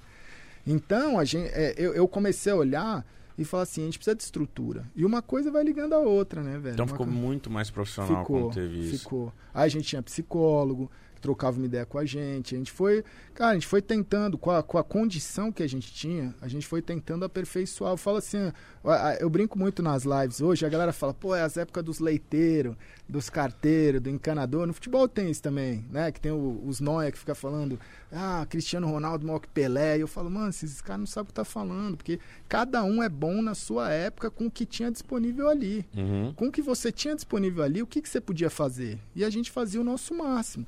Então, com o que a gente tinha ali na época, a gente tentava se profissionalizar com a estrutura que a gente tinha. E eu acho que era profissional da hora porque a gente conseguiu bons resultados. O que, que a gente tinha aqui, que a gente às vezes, né, um, um time que saiu sem dinheiro para salário, sem dinheiro para viajar, sem dinheiro para treinar, a gente conseguiu conquistar o mundo, tá ligado? E, e- e- tinha respeito, tinha preconceito? Como que era? Como que você se apresentava? Você falava, sou jogador Mano, até profissional. hoje, eu de- me- até hoje, se chego no hotel e tem lá ocupação, põe desempregado. É, porque, né? Você vai. Sou profissional de esportes agora. Mas na, na época a galera entendia, eu falava, Ih, mano, olha esses caras. Vocês iam de uniformezinho, pá. Como que a Tinha. galera olhava? Tinha uniforme, acho que assim, a, a molecada, quem conhece da, da cena, assim, você chega, moleque que gosta, que joga, que acompanha, ele respeita demais, velho. Ele respeita num nível que você fala assim, putz, é um nível de respeito até maior do que o esporte tradicional, porque existe uma briga ali, né, do, de- desse lance do preconceito. Mas eu senti muito, assim, desde amigos, parentes, Zoando? pessoa- pessoas que, tipo assim, era um sentimento de caralho, o moleque se perdeu, sabe? Eu sentia Sério? muito isso, assim, de, ah, olha lá, pô, o cara era isso, e, pô, ia bem no colégio, capitão do time, tinha um futuro, Tá com joguinho, e agora mano. tá lá jogando. Tipo, o que, que vai virar isso daí? Eu sentia E bastante. você vê a falta de informação, o preconceito das pessoas falar, falar umas merda, né, mano? E você tava completamente focado e dedicado numa parada. Eu tenho É, certeza é, o que que eu, é o que eu sempre falei, assim, eu- eu- as pessoas confundem muito. Eu falo, porque tem muita gente que fala assim, ah, eu tenho certeza que isso não vai virar. Pô, isso daí eu tenho muita dúvida. Eu sempre falo assim, mano, mas a sua incerteza, a sua dúvida é sua, não é minha. E as pessoas querem transferir muito essas incertezas e dúvidas dela nos outros. Sim. Quando o moleque quer ser jogador de futebol, ele fala que ele vai ser, pô, não é, não é a sua, ele, não é né? a sua dúvida, não é a sua incerteza, é a do moleque, é a da menina que fala que vai jogar bola também, ou o cara que vai ser jogador profissional de videogame, ou que vai cantar. Tipo, tem muita gente que, que transfere a incerteza e a dúvida dela pra essa pessoa. E eu falava assim, eu, eu acho que o que eu consegui fazer muito foi me blindar disso daí, sabe? Eu, eu sempre tive muito claro que eu falava assim, putz, velho, olha lá, deixa ele, a dúvida dele amanhã eu resolvo. Mas isso te motivava ou te Motivava. motivava? Motivava. Quem filha da- compete, cara, quem compete, eu acho que o que motiva. Eu, eu hoje, assim, durante a mi- minha vida. É duro. Quando você tá fudido, você fica pá. Você fica assim, você fala, caramba, mano, isso aí é foda tal. Mas eu acho que quando você conquista, e você vai conquistando, eu, eu sou igualmente grato a todo mundo que me apoia e a todo mundo que me odeia, porque os dois fizeram eu chegar lá, velho. Eu, É eu, verdade. eu sou muito grato, velho. Muito, muito. Que eu falo assim, mano, obrigado. Porque a sua, a sua dúvida, a sua raiva, a sua incerteza, o seu ódio, tudo que você falou. Foi que gás. Mano, foi gás também. Então você faz parte disso. Se você não tivesse falado, se às vezes você não tivesse lido uma parada, se eu não tivesse ouvido uma parada, eu não ia ter feito, velho. É verdade. Teve uma época que você. Não sei se você migrou ou você fazia junto, Gal. Que você, você foi coach também uma época, né? Fui o primeiro treinador campeão do mundo, velho. Como é que foi isso, mano? Cara, Você decidiu, mano, vou eu ser o o manager. Cara, é a parada que você vai aprendendo na vida, é os pulos que dá, assim, de... A gente tinha um G3X, aí teve um campeonato que era já do Source, né? Começou o CS Source e tal, não sei o quê. E aí veio uma rede de TV, não sei se era Sky, americana, e os caras quiseram fazer uma liga meio... Meio nada a ver lá de, de videogame, que tinham vários jogos, era tipo um programa de TV que tinham vários jogos, e aí tinham franquias, e aí cada, cada franquia tinha jogadores de CS, de FIFA, de jogo de corrida, de luta. E aí a, fazer, a minha franquia vai jogar contra a sua franquia no programa, e aí vai somar o ponto de todo mundo, e vai ter um ganhador, um negócio meio Tá, doido. então o time de CS tinha que jogar FIFA. Não, não. Tinha um time de CS que jogava CS. Tá. Mas na franquia dele também tinha um jogador de FIFA. Ah, então, tá. meio que todas. Tinham vários profissionais de várias categorias. E aí, eles tinham meio que duas vagas. Ia ter duas franquias meio da América do Sul. Uma foi a Rio Sinistro, a outra eu não lembro o nome, mas era, não sei se era do Chile ou da Argentina. E aí, mano, tinha duas vagas para time de CS aqui da América do Sul. Uma era G3X, outra era MBR, os dois melhores times da época. E a gente foi pro campeonato lá, e o Paulo Veloso, que era o dono do MBR na época, ele conversou comigo, ele falou, Gal, vocês estão sem patrocínio. A gente é bom no CS. O CS 1.6 é um campeonato diferente. Por mais que a gente vai ter aqui um investimento, os jogadores vão receber. Os caras receberam, acho que era- na época era 3 mil dólares que cada jogador ia receber de cada franquia. Hum, Era uma puta grana, com o dólar valendo um real. Se bobear, era na época aí de dólar real muito próximo. Aí, ele virou e falou assim, cara, vamos fazer o seguinte, vocês viram G3X, vira MBR, eu passo toda, porque aí o MBR é nosso maior rival. Ele virou e falou assim, eu passo toda a estrutura que eu tenho do MBR pra vocês, e vocês assumem, e, e o G3X vira MBR, vocês vão receber um salário, na época o salário dele acho que era dois mil reais, mais ou menos, e eu virei, conversei com o time, aí teve jogador do time, imagina, era Corinthians e Palmeiras. Tinha, teve jogador do time que falou, cara, o Crash virou e falou, ó, eu, eu preciso fazer, eu sou o capitão, eu preciso botar na mesa. Tem Falar pessoa, com que, todo mundo. tem pessoa que precisa, tem pessoa que não precisa. E aí o Crash virou e falou, prefiro me aposentar do que jogar no MVR. caralho. Ele se aposentou, mano. Porque a gente foi. Porque não tinha o que fazer, tá ligado? Tem gente que tinha esse, esse direito, essa condição de às vezes virar e falar, putz, eu já tô, já conquistei as coisas que eu queria, já fiz o que eu queria. E, porra, pra jogar no outro time, no meu rival, não tô afim. Mas tinha moleque ali que, mano, era o dinheiro que ele sustentava a família. Vambora. Qual era o nível de rivalidade, Gal? Mano, era maior se bobe. Mano, era Corinthians Palmeiras, nesse nível, nesse nível, velho. De ser. De, de... Mano, Mano, era, então foi uma loucura foi esse uma momento loucura. ter essa foi decisão. uma loucura, foi uma loucura. Foi uma loucura. Mas eu E precisei. a galera, e a Cara, torcida, como que foi ali isso? eu precisei entender, velho, que não é só do que eu quero, tá ligado? Que tem um coletivo ali. Óbvio. De eu virar e falar assim, mano, pô, isso daqui vai ser foda, porque a gente vai continuar representando o nosso país. O cara do outro time, eu acho que teve uma humildade de também chegar pra gente e falar assim, mano, pô, o, seu rival. Falar, eu, acho que, que é uma, uma parada de rival, velho. Quanto mais você põe grandeza no seu rival, é porque você é grande também. Então existia essa rivalidade, mas existia esse sentimento de, mano, você é bom. E se você é bom, nós é bom também, porque nós é seu rival. Então a gente fez a reunião e falou, pô, vamos virar MBR. Vocês sentiam se vocês co- se continuassem com a G3X pra não ia, Mano, a gente tava ter? quase desistindo já, velho. Desistindo assim, no sentido de jogador ter muito problema dentro da família e falar, mano, se a gente não conseguir fechar um patrocínio, eu não vou conseguir treinar. De, de ir em campeonato. Tá apertando coisas. apertando, saca? Você vê que o, o rendimento já tava outro, porque o moleque ia jogar, e às vezes você vai jogar o campeonato e, pô, o dinheiro do campeonato é o dinheiro que o cara vai pagar, ajudar a pagar o aluguel de casa. Nossa, então é outra pressão. É, e aí, isso daí é romântico no sentido de, putz, o cara dá a vida e ele vai jogar melhor e você vai ganhar um campeonato, você vai ajudar a pagar o aluguel. Mas você vai sustentar isso por quanto tempo? Tá ligado? A vida é assim. Sim. Existe esse romantismo, você fala assim, pô, esse cara quando precisava jogava bem. Mas se você passar muito tempo no limite e no estresse de caralho, todo dia eu preciso matar um leão. Cabeça vai pro caralho. Vai pro caralho, velho. E aí você via que, tipo, os moleques já não estavam bem. E aí eu, eu, eu coloquei minhas condições. O Paulo colocou as condições dele, eu virei e falei, olha, eu mando no time. A gente vai fazer assim, vai virar o time, mas eu, eu vou ser o, o cara que, que vai cuidar. E aí foi passando, a gente foi jogando bem, ganhou uns campeonatos, perdeu uns campeonatos, tava indo tudo legal. E aí teve um menino que era o Beat, que inclusive hoje, né, é treinador do, do MIBR. Voltou a ser treinador até hoje, né? Então, ele tava, na época, ele tava fazendo acho que 17 anos. E até 16 anos não podia jogar os campeonatos profissional. Os campeonatos lá de fora. Aqui no Brasil jogavam. Só que quando chegava para viajar, os campeonatos gringo, os caras botavam idade mínima 17 anos. E aí ele fez os 17. E aí o Paulo chegou para mim e falou: Gal, tem o beat, o moleque é bom, é um talento. E se ele jogar? E eu olhei pro time ele falou: a decisão é tua. A gente prometeu, te prometi, você tá no controle. E aí eu olhei pro time e falei, mano, que bosta, velho. Porque eu não, eu não consegui olhar pro, pro, pros moleques e falar assim, olha, vai sair alguém. E aí eu cheguei e falei assim, Paulo, ó, eu tenho uma solução que é a seguinte. Eu viro treinador e o moleque entra no meu lugar. O que, que você acha? Eu vou precisar de mais dois mil reais. E aí o, o, o Paulo virou e falou, não, firmeza. E disso daí eu aprendi que, velho, você dividindo, compartilhando, você ganha o mundo. E a gente foi campeão mundial com esse time. Mas não passou pela sua cabeça, tipo assim, igual, você sabe do seu potencial, você falou assim, mano, eu sou bom também, caralho. Eu saí do, da gameplay ali, será que não vai pesar?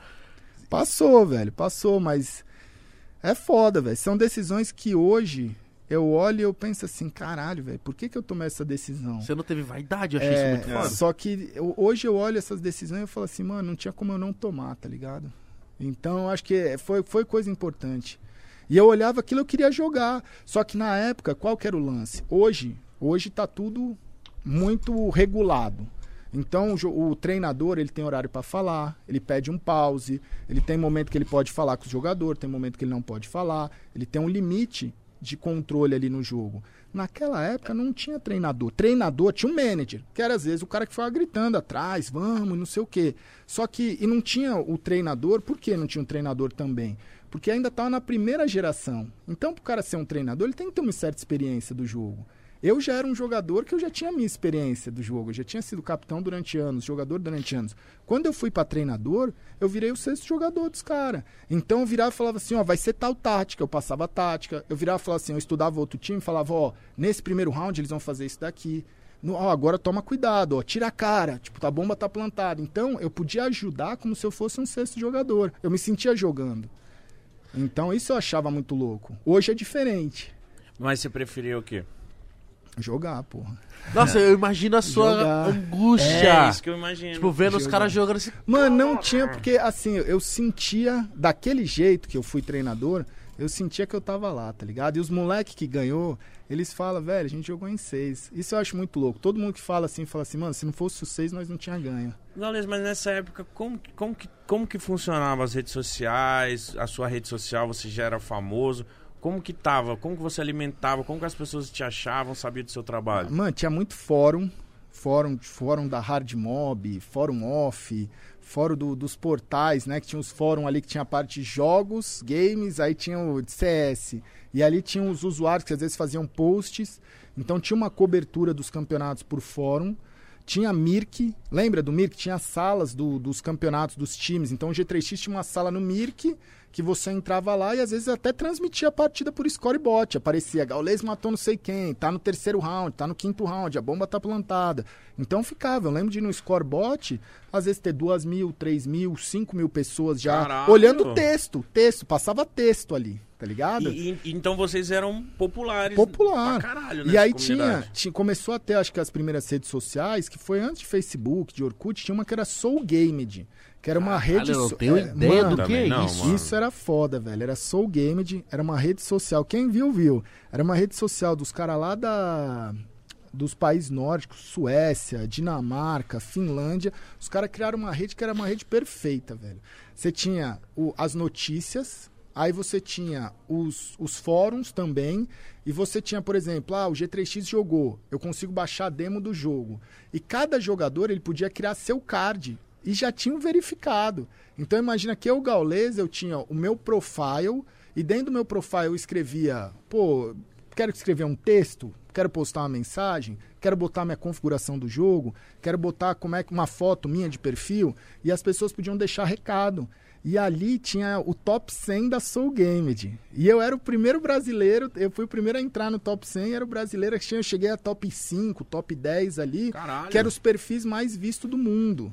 Então você meio que brigava para ter o perfil verificado e ser um, um, jogador de destaque ali. Então o pessoal olhava no top 100 e meio que aparecia quem era, quem são os top 100 Esses jogador. cara, aham. Então esse daí era o primeira rede social que teve. Que moral, hein, mano? Era muito louco, velho. Mas contava quantas pessoas tinha na... é, Como que era? Era só a Tinha página? visualização. Então, cada pessoa que entrava para visualizar, imagina que você tem o Facebook. Uhum. Aí, cada pessoa que entra para visualizar o seu perfil vai contar do seu lado. Então, tinha Gaules e tinha um número lá, X, que era o número de pessoas que visualizaram o meu perfil. E aquele número me dava, o algoritmo era meio que esse número, de quantas pessoas buscaram o seu perfil. Quanto mais pessoas buscaram o seu perfil, não tinha um lance de seguidor só. Porque a pessoa podia seguir, você tinha um número de seguidor também. Mas o que mais impactava ali é de caramba, quantas pessoas estão visualizando esse perfil? Que foda. Era foda. Nem, nem, nunca, nunca ouvi Soul falar dessa Game, rede social. quem é dessa época? Era só de jogo, era só de E Counter-Strike. você tinha quantos seguidores? Mano, na época ali eu acho que eram uns 80, 90 mil, velho. Já era, Era gente pra demais, caramba, mano. velho. Era gente pra caramba, velho. Então você já era famosinho. Mano, dentro do jogo. Só que aí imagina, era, um- era uma rede social que a galera nunca nem ouviu falar, tá ligado? Que era meio global, mas nem, era, era um nicho, né? Sim. Então, mas eu lembro, assim, pô, eu lembro de, em jogar campeonato hoje, hoje, sei lá, vou pra, um, pra, um, pra uma cidade, eu pego o avião, vou pro aeroporto, desço numa cidade, vou pro carro e tal. Cara, naquela época teve cidade, a primeira vez que eu fui pra Manaus jogar um campeonato, tinha faixa no aeroporto, velho. 2002, 2003 tinha faixa no aeroporto. Não é fique, velho. Mano. Era muito louco, velho. Então você tava muito foda É. nessa época. Eu, e, e, tipo, eu queria que você chegasse no momento de, de live. Por que, que você criou, fez live? Você queria que as pessoas vissem você jogando? É porque a Como live foi? é pouco tempo atrás, né? É, não, foi um saltão. Depois disso teve muita coisa. A história é grande. Mas a- ali, ó. Então virei treinador, ganha campeonato mundial. Curtiu isso- ser treinador. Curti. Só que aí teve Monsolê, que aí acabou o campeonato, que era o campeonato que o time tava jogando. E aí o Paulo virou e falou, ó, agora os moleques que estavam lá no outro jogo vai precisar voltar. E eu virei e falei, mano, esse não é o combinado. Tipo, esse time que tá aqui, a gente foi campeão mundial, esse time que tá aqui. E aí ele virou e falou, não, pô, os moleques são bons, os moleques é melhor, não sei o quê, vamos dar uma oportunidade. Meio que ele colocou, meio que um. fez de cima pra baixo lá e falou, velho, vai ter que ser esse time aqui. E eu fui um campeonato com esses moleques. Esses moleques perderam, eu falei, eu tô fora. Aí eu virei estagiário na Samsung.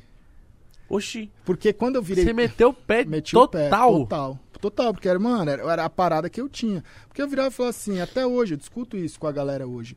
Eu falo, mano, você é treinador, você não manda no time. Eu entendo que tem diretoria que precisa que tal jogador jogue, tem diretoria que precisa que não dá pra contratar tal jogador, mas você não pode ser um treinador que você não tem um elenco na sua mão, tá ligado? Se você não confia naqueles caras, se você tem um acordo e o acordo não é cumprido, você precisa ter o amor próprio. Porque você, apesar de você precisar daquilo, se você ficar fazendo muitas vezes porque você precisa, você acaba se tornando algo que você não é. E Sim. eu olhava aquilo, eu falava assim, eu já estava querendo na época, eu estava com uns 23, 24, e aí eu virei e falei assim, como treinador, a minha demanda de, de treino é diferente, meus horários são diferentes, dá para mim conciliar a faculdade. E aí eu tava, já tava, tinha começado a faculdade de marketing. E aí, uma amiga minha, que era, na verdade, a gerente da Intel, a Ana, que patrocinou o G3X, ela era, tinha virado gerente da Samsung. E ela virou pra mim e falou, Gal, eu tô aqui e tal, gerente de marketing, tá fazendo marketing, tem uma vaga de estagiário, eu não consigo te colocar. Mas você não quer fazer o processo seletivo? Lá, o... o- fazer o... é, não é processo seletivo, é entrevista. Você não quer fazer entrevista? E aí eu fui lá, fiz e passei. Então eu já tinha meio que conseguido o estágio na Samsung. E aí com o Mas essa- você não tava meio frustrado? Mano, eu tava tranquilo na decisão de que, tipo, mano, é- é- era um rolê, era um rolê, é- é- era mais ou menos que nem o Crash falou, pra fazer desse jeito eu prefiro me aposentar. Sim. Eu fui meio que, tipo assim, pô, já, já saí do meu time, vim aqui, fiz um acordo, esse acordo não foi cumprido. Eu tô com uma opção, eu tô com uma oportunidade. cara, é o negócio. Vou fechar uma porta, abrir uma janela. E aí eu achava que aquele rolê de virar estagiário ia ser uma parada de sair desse meio também de, putz, velho, dessa doideira de competição, competição, e tinha uma pressão muito grande também dentro de casa. De, putz, você não vai fazer faculdade, você não vai trabalhar, você não vai fazer isso. Ah, você tá passando muito tempo no computador, então você tá passando 10, 11 horas, 12 horas por dia treinando. Aí quando você vai trabalhar numa empresa, você descobre que você vai passar 8, 9, 10, 12 horas no computador fazendo negócio que você às vezes não curte. Não quer, né? Mas na sua cabeça ali naquele momento, pra você o jogo, tipo ali, o competitivo tinha. Ah, larguei. Não, acho que não, não é mais pra mim. Já entreguei a minha. Mano, eu, eu tinha um sentimento de já ter conquistado as coisas que eu queria. E eu tinha um sentimento de que na indústria ia precisar de gente que, que tivesse um carinho pelos games para começar. Eu precisava aprender esse outro lado, sabe? Porque eu sempre, eh, eu sempre fui um cara que tinha muita curiosidade. Então, imagina que em 2003 a gente fechou o patrocínio. Eu fui lá e troquei ideia com os caras, eu fiz a reunião. Tinha um monte de jogador que até hoje nem conhece a galera da, das empresas que trocou ideia, que nem vocês aqui. Às vezes vocês vão fazer merchan ou vão ter várias marcas que você não precisa necessariamente ter o interesse de trocar uma ideia, fazer um contato, Uhum. aprender um pouco. E eu era o cara que eu queria ter esse contato. Mas quando tem o contato, fica muito mais fácil e legal de fazer um merchan. É. É. E aí eu fui, eu sempre fui tentando fazer esse contato para aprender outras coisas. E aí dentro da empresa lá, quando pô, tá lá trabalhando na Samsung, aí eu descobri um outro mundo, velho, mundo corporativo.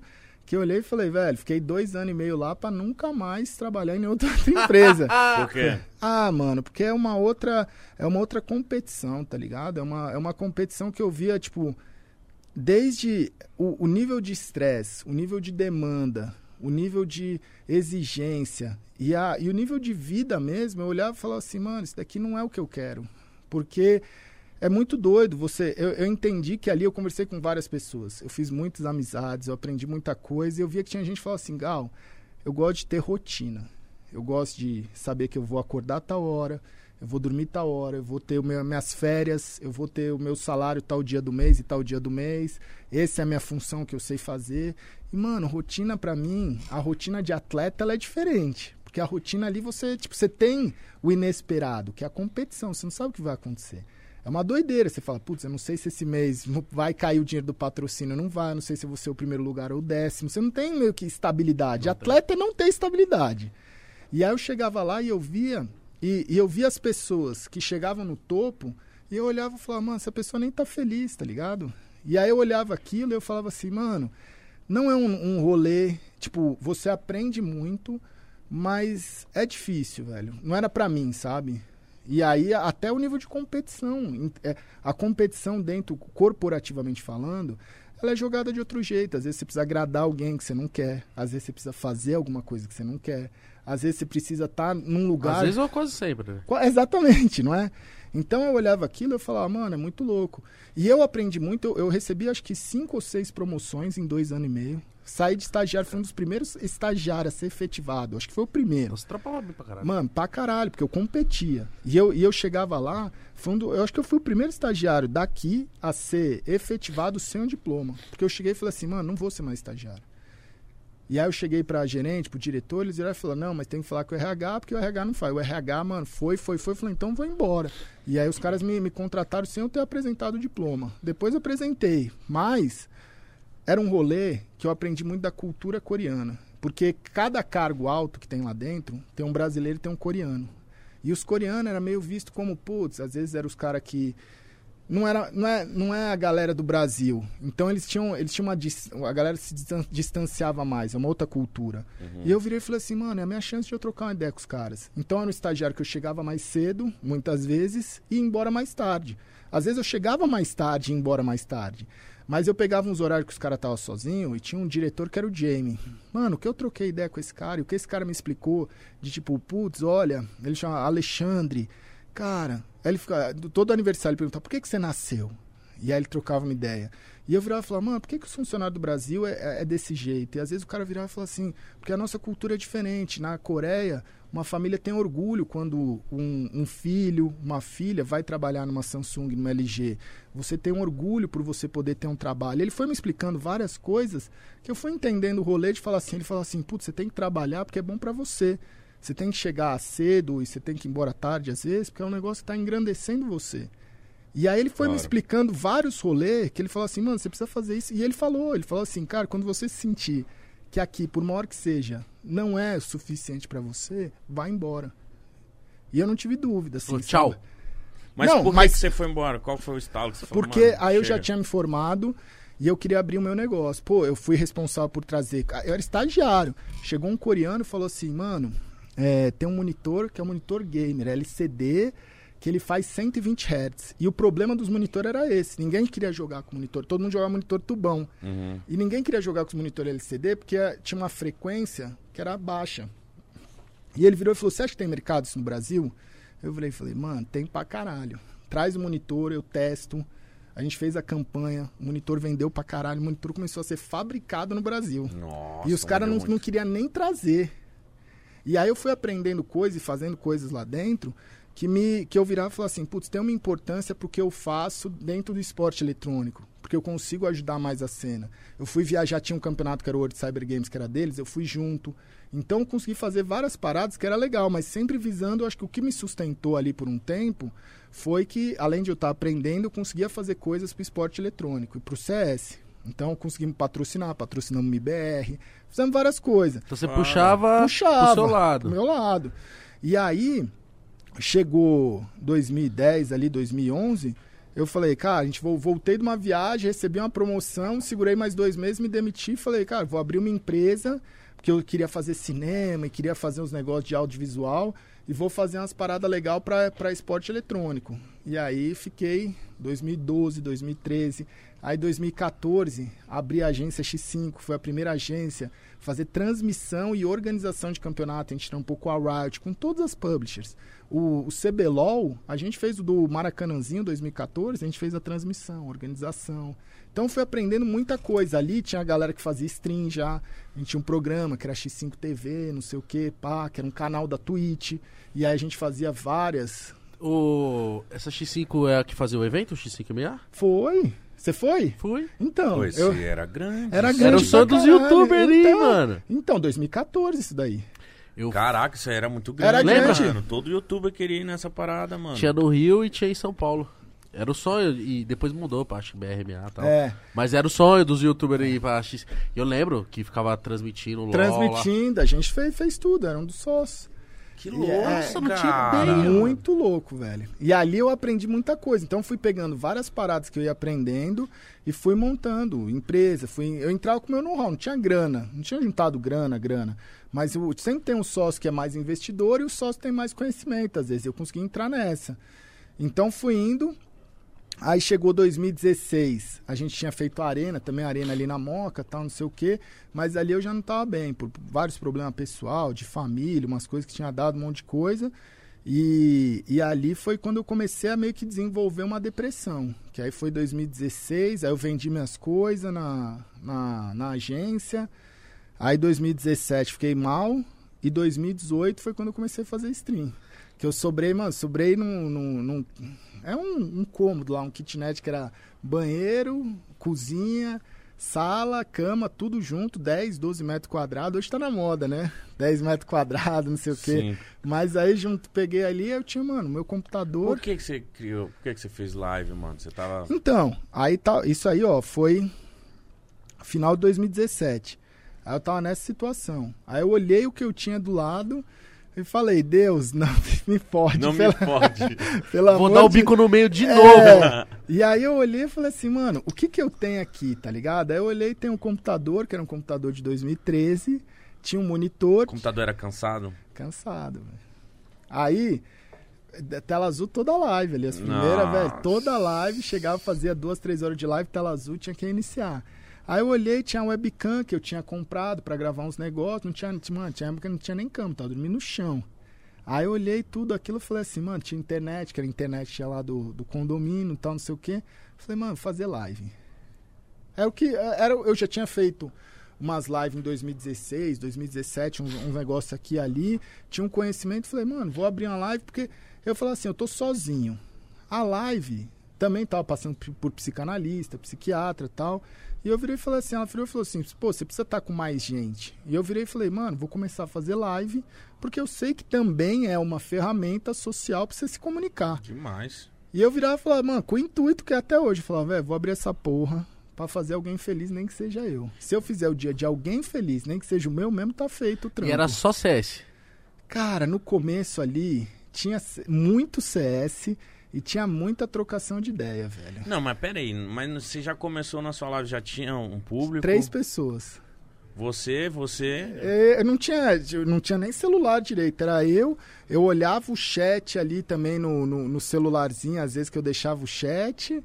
E, velho. E, Ficou quanto tempo assim você fazendo pra 3, 5? Quando Ah. foi pra 20, você falou, nossa. Mano, eu 20. comecei então, tinha, era 5, 10, 15, 20, e tem os rolês dos gank, assim, né? De, tem uma galera que já tava grande, uns jogador grande e tal, não sei o que, streamer. Tirar a moral. Que os caras, como conhecia do rolê de evento, de não sei o que, pô, o Gaules, pá, o, o- de vez em quando apareciam uns gank. E eu virava e falava assim, ó, vou ficar na minha, tô fazendo minhas lives, tô fazendo direitinho.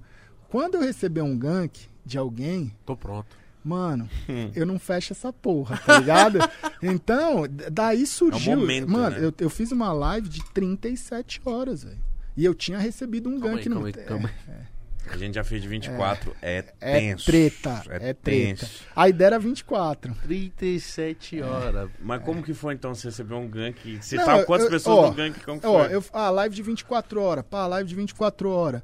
Aí no meio do processo recebi um gank, aí o pessoal começou a conhecer, tinha uma galera mais na live, aí chegou 24 horas, beleza.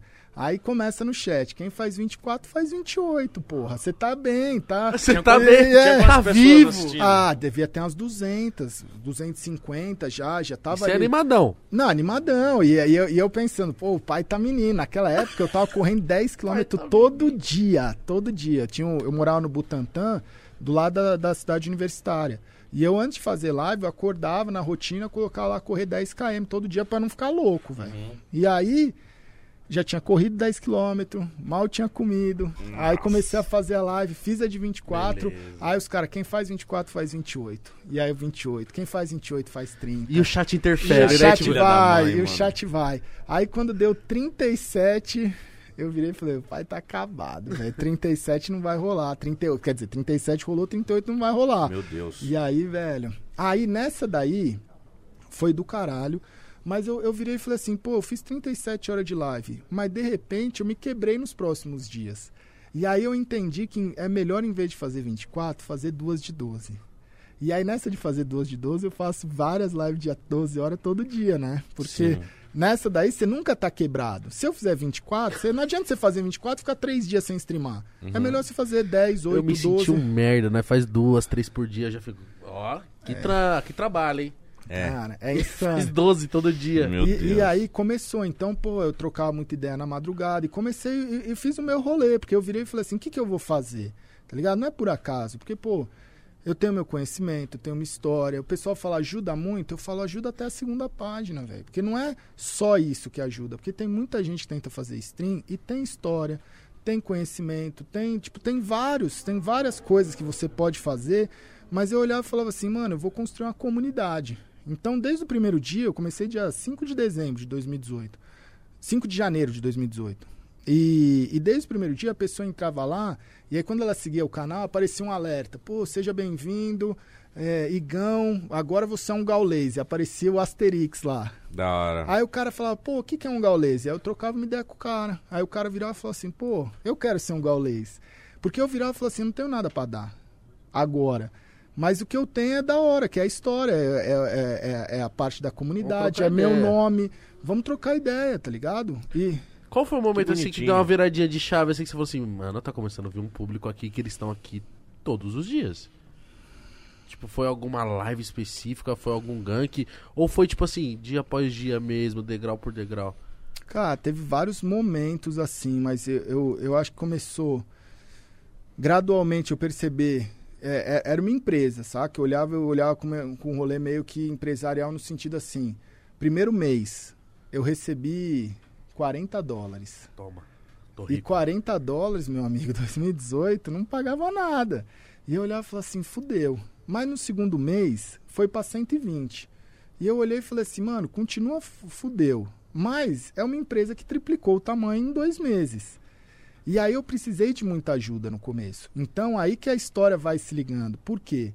Porque os caras lá do passado que criou o G3X comigo, eu tenho poucos amigos de, de, de décadas, mas esses que eu tenho, mano, os caras são foda. Porque eu virei e falei assim, mano, eu preciso de uma grana aqui pra, velho, pagar um aluguel, pagar meus remédios. Você não me ajuda? E aí o VIP pegou, me ajudou, me deu uma graninha. Aí o Apoca, fui padrinho de casamento dele. Ele virou e falou assim, pô, Gal, eu não, eu não tenho de grana, grana, mas eu vou te ajudar com uma graninha. E aí, nesse começo, esses primeiros meses que não tava virando, eu consegui me, me, me sobreviver ali com, uma, com a grana que o pessoal me ajudou. E aí, quando eu fui recuperando dinheiro e fui ajudar, ajudar não, né? Fui devolver o dinheiro, por exemplo, o VIP, o VIP virou pra mim e falou, Gal, esse dinheiro não faz falta pra mim. Pega esse dinheiro e ajuda alguém que precisa. E ali eu aprendi, eu falei, mano, que do caralho isso. E na minha vida, quantas pessoas eu ajudo e quando a pessoa fala assim, pô, quando eu tiver eu vou te devolver. Eu falo, mano, quando você tiver, esse dinheiro não me faz falta. Quando você tiver, você vai lá e ajuda alguém que precisa. E pro Apoca, quando eu fui devolver pra ele, ele virou e falou assim, Gal, você foi meu irmão nos momentos mais difíceis, que eu tava fora do Brasil. Ele tava treinando outros times, tava no Canadá, tava em lugar foda. E ele virava e falava, eu assistia sua live. Então, recebe isso, é um donate. É uma parada que você me ajudou, não preciso desse dinheiro. Que louco, mano. Então, que bonito. É muito louco, porque disso daí você não sabe quando você ajuda alguém. Foi o que eu aprendi. Eu falei, às vezes você ajuda alguém, você não sabe o que você pode estar fazendo. Sabe? Isso que eu acho que é insano. Que é o lance, tipo assim, as pessoas falam, pô, Gal, mas é, eu quero ter dinheiro, eu quero ter condição para um dia poder ajudar. E eu falo assim, mano, você quer ter a condição, você não quer ajudar. Porque quando você, se você precisar, tipo, porra, aquela época, eu ia comer, não tinha grana, mas eu ia, pô, na padaria comer um lanche às vezes. E aí eu tinha dinheiro para, pô, um, um pão na chapa e um suco. E aí eu via que tinha alguém ali precisando, eu virava e falava assim, mano, morador de rua, eu falava, vamos comigo, tem nos meus stories isso, de 2018. Eu entrava com o cara e falava assim, ó, eu tenho dinheiro um pão na chapa e um suco. O pão é duas metades. Toma o suco, eu, o suco eu tomo, divido em dois copos e a gente toma. E me conta essa história. Não, eu ia falar, o suco é meu, mano. mas, mas, Igão, é muito louco porque as pessoas vivem nessa ideia de que você precisa ter pra ajudar. E ficam nessa mentalidade, tipo assim, quando eu tiver, vai ser foda porque eu vou ajudar todo mundo. Aí você fica procrastinando. É, e eu falo assim, mano, o foda não é, mas quanto que você tem que ajudar? Quanto que você tem que fazer? Eu falo assim, mano, o quanto que você tem que ajudar e fazer, não importa quanto você tem. É você ter a capacidade de entrar num lugar, né, que você fala assim, pô, eu preciso ter. Eu vou num lugar, eu vou almoçar, eu entro lá, tem alguém precisando de comida na porta. Quando eu entro e quando eu saio. E se eu consigo passar reto e fingir que essa pessoa não existe, É foda. é foda, saca? Então é isso que até hoje eu olho e falo assim, mano, essa é a resposta de muita coisa. Você não precisa ajudar todo mundo, você não precisa resolver a vida de todo mundo. Mas você não, você não. Cada um pensa de um jeito, mas você não pode ignorar as coisas que estão acontecendo, sabe? Eu vejo que a galera. A tribo, né? O seu chat ali, a galera que te acompanha. É uma. Mano, eu e o Mítico já comentou várias vezes. A gente fala assim, mano, quem streama, assim. Principalmente na Twitch, cara. Eu, eu, eu vejo. que- Eu falo na Twitch porque eu acho que já é um. Uma mentalidade de quem tá ali já, já com, tipo, o, o- Quem tá no YouTube tá acostumado a ver o vídeo gravado, não sei Sim. o que, assiste o, o- a parada pronta. Agora que a gente tá vindo, podcast, caralho. Mas na, na Twitch já tem isso na cabeça das pessoas. Eu vejo, mano, que eles são muito próximos. Eles, eles tipo assim, eles conversam de verdade, assim. É. É, um bate-papo real, ali, é uma troca real, tipo assim. Aqui no YouTube não é, não é tão assim. Tipo, assim, a gente não tá com o chat, eu não tô vendo, né, Sim. por exemplo. Só que eu vi que ali, tipo, eles meio que fazem a live junto. É. Isso é muito foda. Então, mano, o tanto de gente que você deve ter ajudado, que você nem imagina. Ou eles, você. É? Não, Com mas certeza. é tudo. né? que Você ia estar o- mal, o- você abre e tá um bando de o- palhaçadas, os caras fazendo você rir lá no chat. O pessoal fala, tem gente que fala assim, ah, não acredito, porque tem gente que me conhece há muito tempo.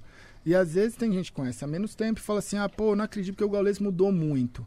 E eu falo assim, mano, não tem como não ter mudado se nos últimos cinco anos eu convivo com o mais diferente tipo de pessoa e muita gente todo dia. Do Brasil Você quer inteiro. mudar, convive com pessoas e pessoas que pensam diferente de você.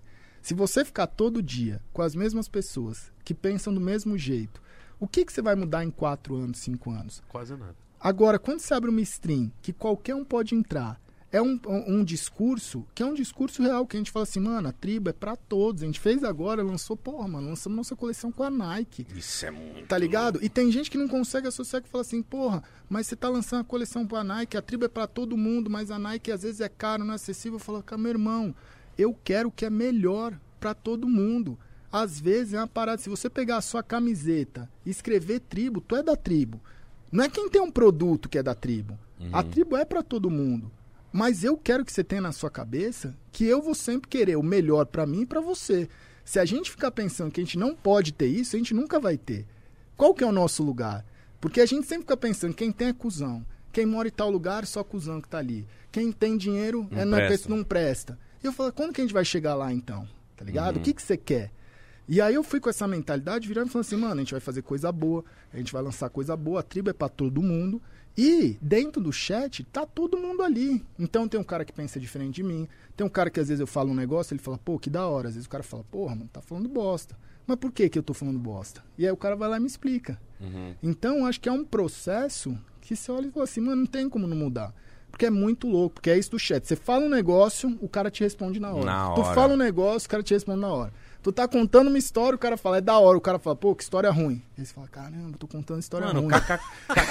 Um Saca? kkkk já, já te dá um incentivo. É. Ah, eles estão rindo, eles estão gostando. É muito louco, saca? Então, tem tudo isso. E, e aí, dentro desse processo todo do comecinho, quando tinha ali umas 10, 15, 20 pessoas, aí eu tava ali, não tinha moderador, não tinha nada, nada. Tava ali o chat, sei o quê. Aí entra no chat ali o Brecht, né? Cadê o Brecht? Tá ali, ó. Aí o Nick ali, Brecht. Aí ele virou e falou, pô, Gal, posso ser seu moderador? Não é que tinha, sei Sempre lá, aparece esses 15 anjos, mano. anos, 14 anos, sei lá quantos anos tinha. Aí ele virou e falou assim, porque moderador, tem 20 pessoas aqui, você acha que eu não consigo moderar? Ele virou e falou, mano, essa live vai ser a maior do mundo. Assim? Caralho, que tô louco isso. Que louco, louco, né? mano. Nossa, que louco. E a gente tá aí, velho, há 4, 5 anos, sendo a segunda live mais assistida do planeta. E, a, e esse ano aí já foi dois, três meses. To- todo ano tem alguns meses que a gente é a live mais assistida do planeta. Quando, quando ele te falou isso, o que, que você pensou? Você falou, cala a boca? Ou Eu você dei o falou, mod pra ele, falei, a gente vai ser, porra. Isso, vamos pra cima. vamos pra cima? Saca? Eu isso é muito que louco, isso, mano. Isso Eu- é muito louco. Eu vejo vocês batendo. Vocês é porque. Porra, quantas pessoas trabalham com você?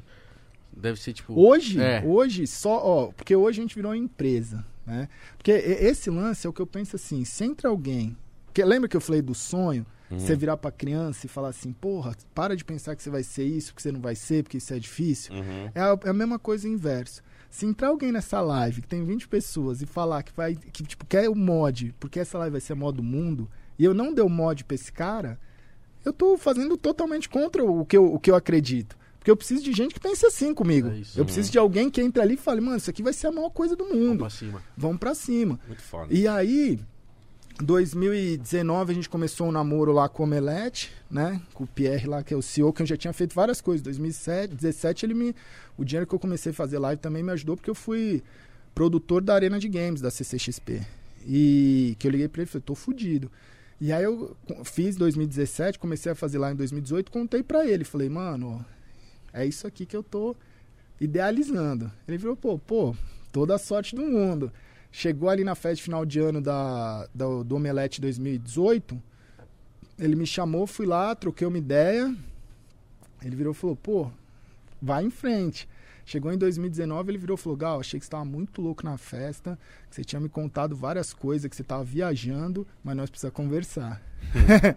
aí, 2019 ali para 2020, eu virei sócio do Omelete, velho. E aí Gaulês virou uma empresa do Toma. grupo Omelete. E aí hoje, só Ah. de Gaulês, tem mais de 35 funcionários só de Gaulês. E ainda tem uns compartilhados do Omelete. Nossa, é uma então, galera. é uma galera. Hoje a gente tem 35 funcionários ou mais. 35, Brecht? Aí. Toma. Que Cara, foda. é. Então você, um dos sócios do Omelete, rolou a CCXP Awards agora. Que foi muito foda. Quem entregou o prêmio pra gente? Ele, Tudo eu- eu- marmelada. E eu ziquei. eu te ziquei, Ficou, mano. que eu Ziquei. perdi, tá vendo, velho? Você tem um daquele, ô Ó, Gaulês? Não tenho. Nós não tem. tenho. É foda, né, velho? Obrigado, Olha, mano. Foi muito foda. Que evento, que, É. que noite maravilhosa. Um dia inesquecível. E você não tem. Não tenho. Mas um dia, um dia a gente vai ter. um dia vai Não, ter. logo menos. Mas o que eu queria falar é que eu vi que eu acho. Não sei se é. Se, sim ou se não, mas eu acho que surgiu na sua live esse lance desse modo de. dessas transmissões, trocando uma ideia, sendo uma, uma parada assim mais descontraída, que hoje o pessoal usa no futebol, em transmissões de outros esportes. Vai ter Stock Car? Cara, isso é da hora, assim, porque, tipo, quando eu comecei a fazer live, eu virava e falava assim, caralho, velho, eu olhei os streamers, referência. E eu olhei e falei, mano, olha esse cara, olha essa mina. Pô, esse cara joga demais. Essa mina joga demais. Esse cara, é, pô, ele, é jovem, ele é bonitão, e não sei o que, e tem um carisma. E eu olhava os streamers, eles tinham dentro né, de uma gama de streamers, eles tinham qualidades que eram qualidades muito próximas. Que eu olhava e falava assim, pô, é, é, existe um formato de fazer stream que é um formato de sucesso. E eu olhei para mim e falei, fudeu, velho. Não tô jovem, não sou bonito, tava tomando muito remédio para depressão, então tava jogando mal pra caralho. E eu virei e falei assim, mano, o que que eu tenho que pode ser um diferencial? Eu virei e falei, mano, tem uma bagagem de vida. Eu tenho histórias que essas pessoas talvez não tenham. E, e aí, quando eu comecei a fazer a, as lives, as pessoas começavam a entrar no chat, às vezes eu tava jogando e eu parava de jogar direito para trocar ideia com a pessoa. E a pessoa falava assim, porra, tá jogando tudo errado, vai conversar ou vai jogar? Eu falava, vou conversar, velho, porque pra jogar, você tem mais um monte de live aí pra ver. Eu nem tô jogando tão bem, então vamos trocar uma ideia. E porque... às vezes a pessoa fala, ô, para de jogar, É, vamos trocar ideia. Exatamente. né? E aí eu começava, tinha muita gente como tava de madrugada, tinha muita gente que tinha insônia, tinha muita gente também que tinha depressão, tinha muita gente que passava, mano, madrugada é meio doidão, né? Você É. vai aqui em São Paulo, você vai num bar, você vai num lugar na madrugada, mano, saiu na madrugada tem de tudo. Eu achava que era, a live era meio estadão, tá ligado? Já foram no estadão Já, aqui? já, já. é, então. Tem de tudo. Tem de tudo, É. tem de tudo. Você senta ali no balcão, a live era isso. E aí, tinha gente que começava a contar problema. Porque o que, que eu fazia? Eu falava, putz, eu preciso fazer essa live interativa. E tem sistemas e ferramentas que eu olhava na Twitch e eu achava da hora, não era só o chat. Eu falava, pô, às vezes a pessoa manda um donate. E aí manda mensagem, pode sair o som da live da pergunta. Sim. Só que eu falava, às vezes o cara não tem a grana, mas o cara tá assistindo a live. Então, se ele assistir a live, ele vai acumular pontos e com esses pontos ele manda mensagem. E aí nessa mensagem vem de tudo, velho. Vem desde zoeira, vem desde coisa te alegrando até coisa te xingando. Emocionante. E vem coisa emocionante, tipo, porra, perdi meu pai, tô aqui no, hospital, não sei o que fazer, não sei o que e tal. E eu parava de trocar uma ideia com o cara. Aí vinha outra mensagem da hora, depois vinha não sei o que, briguei com minha esposa, não sei o que, pá. E aí, nessas daí, eu comecei a contar histórias da minha vida. E aí o chat, um cara do chat, ele virou e falou assim, porra, você não se toca? Como é que você é streamer, não sei o quê? Como é que você tem coragem de contar essas coisas? E, porque não era comum. E eu virava e falava assim, mano, se eu não tiver a confiança em vocês que eu posso contar isso, por que, que vocês vão ter a confiança de me contar o que vocês me contam? E nessa daí, eu meio que abri uma porta que os caras viravam e falavam assim, porra, caralho, então conta aí. E aí eu contava minhas histórias, boas e ruins. E aí, a partir daquilo, o pessoal já virava e com- começava meio que uma proteção. Porque quando você conta os- as suas forças, as pessoas te veem de um jeito. Com certeza. Quando você conta as suas fraquezas e não tem medo delas, a pessoa não tem mais o que fazer. Porque eu olhava e falava assim, mano, o que, que a tribo faz? O que, que a gente faz? Por que, que a gente é foda no que a gente faz? Porque a gente pega as nossas piores qualidades, a gente pega os nossos pontos mais fracos e a gente transforma nas maiores forças. Então eu olhava e falava assim, pô, eu sou feio, sou cabeção, tô jogando mal, e é isso que é da hora, e você não larga essa live. Ah, o que, que sua noiva viu em você? Eu falo, o que, que minha noiva viu em mim? Pelo menos ela tá aqui e ela é minha noiva. E você que tem uma noiva e não larga eu pra ficar com a sua noiva.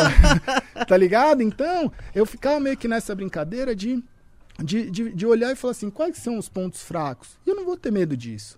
Saca? Porque se eu tiver medo disso, fudeu, você não consegue ser uma pessoa que você se coloca pro público e você tem medo das suas fraquezas. Eu achava isso legal, sabe? Porque eu falava assim, eu falava assim, tipo, a vida normal das pessoas, as pessoas não é tudo aquilo, né? A Não. mí, que a mídia mostra, que as coisas mostram, que você fala assim, mano, é, é, um, é, um, é um lugar onde é muito difícil você se colocar. Porque uma hora você vai olhar e falar, mano, existe uma. Tudo tem uma fragilidade. E a partir do momento que essa fragilidade vira sua força, você tá tranquilo, que virar e falar, velho, eu vou errar. Às vezes eu vou fazer uma coisa que não é legal, às vezes eu vou fazer uma coisa muito legal. Então a gente foi criando um jeito diferente de fazer live. Isso foi aproximando e foi crescendo. E quando chegou as transmissões, eu gostava muito de assistir CS. Então, minha, parte da minha vida era já assistir as, o CS, porque eu gostava, porque eu precisava como jogador, como eu precisava de como técnico. E aí tinha uns campeonatos que não tinha, meio que. Tinha uns que tinham direito de transmissão, que eram uns campeonatos mais zoados, tinha uns que, são, que, que, que às vezes pintava lá. Só que eu olhava e falava assim, mano, a gente é o esporte eletrônico, porra. E isso era uma discussão que eu tinha desde antes, desde 2012, 2013, quando tava os negócios da agência, tudo. Eu olhava as paradas que tinha de transmissão, de CBLOL, de coisa, e falava assim: caralho, velho, eu não acredito que a gente é o esporte eletrônico, a gente é o esporte do futuro, e os caras estão trazendo os malucos da televisão para fazer essa porra. Por quê? Porque se você for ver, o futebol, o basquete, os esportes tradicionais, ele tem uma resistência da molecada. Porque ele entra lá para assistir, é uma pessoa mais velha, é uma pessoa de terno, Muito é formal, uma pessoa né? formal, trocando uma ideia que às vezes nem é a ideia que a molecada quer ouvir. Verdade. E eu olhava aquilo e falava, caralho, velho, agora, se não bastasse esporte convencional, eu vou entrar pra assistir um jogo eletrônico e vai estar dois molecão de terno lendo um teleprompter trocando a maior ideia do mundo de coisas formais pra me vir falar o que tá acontecendo no jogo que eu já sei. Que porra é essa, tá ligado? E eu olhava aquilo e falava, mano, o que, que eu posso fazer? Antes, quando eu tava do lado de quem produzia, eu não consegui. Eu perdi essa briga. Porque os caras viravam e falavam, pô, Gaules, tu não sabe de nada, tem uns caras da televisão que manja pra caramba, o formato é esse, vai ser desse jeito. Eu falei, beleza. Só que aí quando eu vim pro lado de fazer, eu virei e falei assim, mano, eu vou fazer a porra da transmissão que eu queria ver na minha vida. E aí eu comecei a fazer uma transmissão que às vezes eu narrava, às vezes eu não narrava porra nenhuma, às vezes o jogo tava uma merda, eu contava uma história, às vezes eu tirava sarro do cara, às vezes eu, eu criei apelido pra todo mundo, tá ligado? Tem jogador que até hoje, tem um jogador do, de um time que foi campeão, o maior campeão, que chama é, Zipnix, é XY foda-se, porque eu não sei, eu não sei falar. Então, o Brasil chama, os caras já chegaram, o Fallen chegou pra ele e falou: "Você sabe que seu nick no Brasil é XY foda-se". Da hora, hora. saca, velho? Porque assim, fo- foram coisas que eu fui falando, falando, mano, eu preciso transformar isso mais leve. Eu preciso conectar. Às vezes tá rolando o jogo, tô transmitindo o jogo 10 horas por dia, e às vezes o jogo não tá acontecendo nada. E eu não consigo transformar todos os jogos numa coisa mais interessante do mundo. Mas eu consigo fazer uma transmissão que a pessoa saia daqui, mesmo com o time dela perdendo, porque o Brasil não tá muito bem esses últimos anos. Desde que eu comecei a transmitir, eu sou a zica. O Brasil não foi campeão de mais nada. Porém, Você Os- tem que voltar a competir, então. Porém, a gente bateu todos os recordes de audiência. Toma. Por quê? Porque a gente. 710 mil pessoas no último mês assistindo a Imperial. Nossa, mano. Por quê? Porque a história dos caras é foda, o jogo dos caras é foda, a vivência dos caras é foda e a gente tá conseguindo contar isso de uma maneira foda. Não é o mérito não é meu. O mérito é de todo mundo. Por quê? Porque a gente revolucionou, isso ninguém vai poder tirar da gente. Porque o jeito que eu comecei a transmitir e fazer no esporte eletrônico é o futuro. Eu olhava aquilo e falava, mano, isso aqui é o futuro. Porque eu tô conectado com o moleque, eu tô conectado com a menina, eu tô conectado com o pai, com a mãe, com a avó. Todo mundo pode assistir essa transmissão e se sentir parte. Sabe, fazer uma brincadeira no chat e essa brincadeira virar um negócio que todo mundo participa. Então a gente começou a transmitir de um jeito que era um jeito muito mais leve e que pra mim era o que fazia sentido. Por quê? Na parte do Corinthians, eu ia muito no estádio, eu ia muito no Pacaembu. E eu gostava de ficar no alambrado. Então toda a dinâmica, toda a temática, tem a, eu falo assim, mano, tem um torcedor do camarote, que era a transmissão convencional, e se você quiser assistir no alambrado, é aqui comigo. Às vezes eu nem tinha imagem, eu coloquei, teve um campeonato que a gente colocou 60 mil pessoas assistindo o scorebot. Mano. Só vendo as Só coisas vendo escritas. as coisas escritas. E eu virava e falava assim, isso aqui é o radinho de pilha. Eu, eu criei o radinho, porque eu falava assim, eu não tenho o direito de transmissão. Só que no Alambrado sempre tem um cara do radinho de pilha que tá passando a informação da partida. O cara tá avisando quem vai entrar, quem vai sair, quanto tempo tá faltando. Não tinha nem telão no estádio. E aí eu comecei a trazer elementos de, putz, tô ali, né? Você chega no Pacaembu, você tem o portão, o portão tá fechado, eu vou comer um negócio ali numa barraca, eu vou trocar uma ideia, eu vou fazer um negócio aqui, daqui a pouco os portões vão abrir, vai ter o jogo. E eu trouxe toda essa dinâmica que eu imaginava que a molecada mais conectada com os games nunca tinha vivido e talvez não queria viver, eu trouxe pro esporte convencional, pro esporte eletrônico. Por quê? Porque eu achava que isso era foda. Porque quando eu ia pro estádio, às vezes o Corinthians ganhava, às vezes o Corinthians perdia. E teve várias noites que o Corinthians perdia, às vezes, mas a minha experiência com o estádio era boa. E eu virava e falava assim, vou tentar fazer isso no esporte eletrônico. Nossa, fazer visão, com que a mano. experiência da pessoa que vai lá assistir independa do resultado, saca? E aí eu acho que isso foi crescendo, crescendo, crescendo. E aí a gente fechou com NBA, primeiro canal do mundo da Twitch a Quando saiu essa notícia, eu fiquei muito feliz, Nossa, mano. eu fiquei em Isso aí choque. foi muito foda, mano. Então a gente conseguiu, velho, como, né? Como que você conseguiu convencer? Como que é uma reunião dessa, mano? Como que Mano, funciona isso? Aí foi o Pierre, o Melete, velho. Que ele virou pra mim e falou, Gal, o que que tu quer? E a gente começou a trocar ideia, ele virou e falou, mano, eu tenho os contatos da NBA. Os caras viram e mexem. A gente sempre quis fazer alguma coisa junto. O que, que você acha de transmitir a NBA? Aff. E eu virei pra ele e falei assim, olha, se eu pensar, eu vou dizer não. Então é melhor você falar que vamos. E aí eu fiz uma reunião com os caras, aí fez uma reunião, na época tava lá Covid e tudo. A gente fez uma reunião remota, troquei uma ideia com os caras, falei o que eu achava, os caras falaram e virou, saca? E Copa do Mundo? Mano, Copa do Mundo é uma parada que tá além, sabe? Eu acho Mas muito difícil. tentou? Se não tentar, você é maluco, velho. Porque assim, é, é, a- os direitos de transmissão da Copa do Mundo, eles são irreais, velho. Então, se você não conseguir uma grande marca pra fortalecer nisso, quem sabe, eu não vou dizer nem que sim, nem que não. Mas não é uma coisa que depende só da gente. Sabe? Eu acho que tem, tem, tem até o seu limite. Só que quem perde com isso? Eu acho que é a Copa do Mundo. Hoje é a Copa do Mundo. Se não tiver alguém transmitindo a Copa, vai ter. Né? O Thiago Leifert vai fazer com a Globo, no digital e tudo mais. Mas eu acho que assim, veio NBA, veio Fórmula 1, a gente transmitiu o GP de Interlagos no final do ano passado Muito foda. muito foda. A gente começou a trazer coisas e de um jeito que é muito, muito louco, porque eu falo assim, velho, é a história. Talvez é, é- é- é- é- a gente está trabalhando para várias coisas, mas uma delas é que daqui sei lá quanto tempo alguém vai olhar e falar, mano, da onde que começou esse formato? Da onde que os caras começaram a fazer isso? E vai a, a gente ama isso, fica feliz, porque é a nossa área, né, cara? É. Quanto mais você tá trabalhando e trazendo essas marcas, fazendo essas transmissões pra gente, a gente ama isso, E- a gente e- torce que cada vez mais cresça isso, porque o Podpah também, Sim. a gente tava falando antes, o Podpah ele vai deixar de ser só um podcast. Sim. O Podpah, a gente tá afim de fazer transmissões, de ter outros programas, de ter outras paradas, e você tá abrindo essas portas pra gente, tá ligado? Então isso é muito importante, É mano. muito importante e o que você disse eu concordo plenamente, porque quem perde não transmitindo é só o detentor dos direitos, porque É. tem gente que não vai assistir na TV. Hum. Na internet vai. Tem. Tem gente que não vai assistir no YouTube, mas no- na Twitch vai. Tem gente que não vai assistir nem na Twitch e nem no YouTube, vai assistir no Facebook. Exatamente. Porque é o, é o- o ambiente que ele tá acostumado. Então pra mim tinha que estar em tudo. É. Blau. E, e- e tinha essa preocupação, né? NBA e várias outras coisas, a gente virar e falar, cara, onde que eu acho que a gente ganhou a ideia?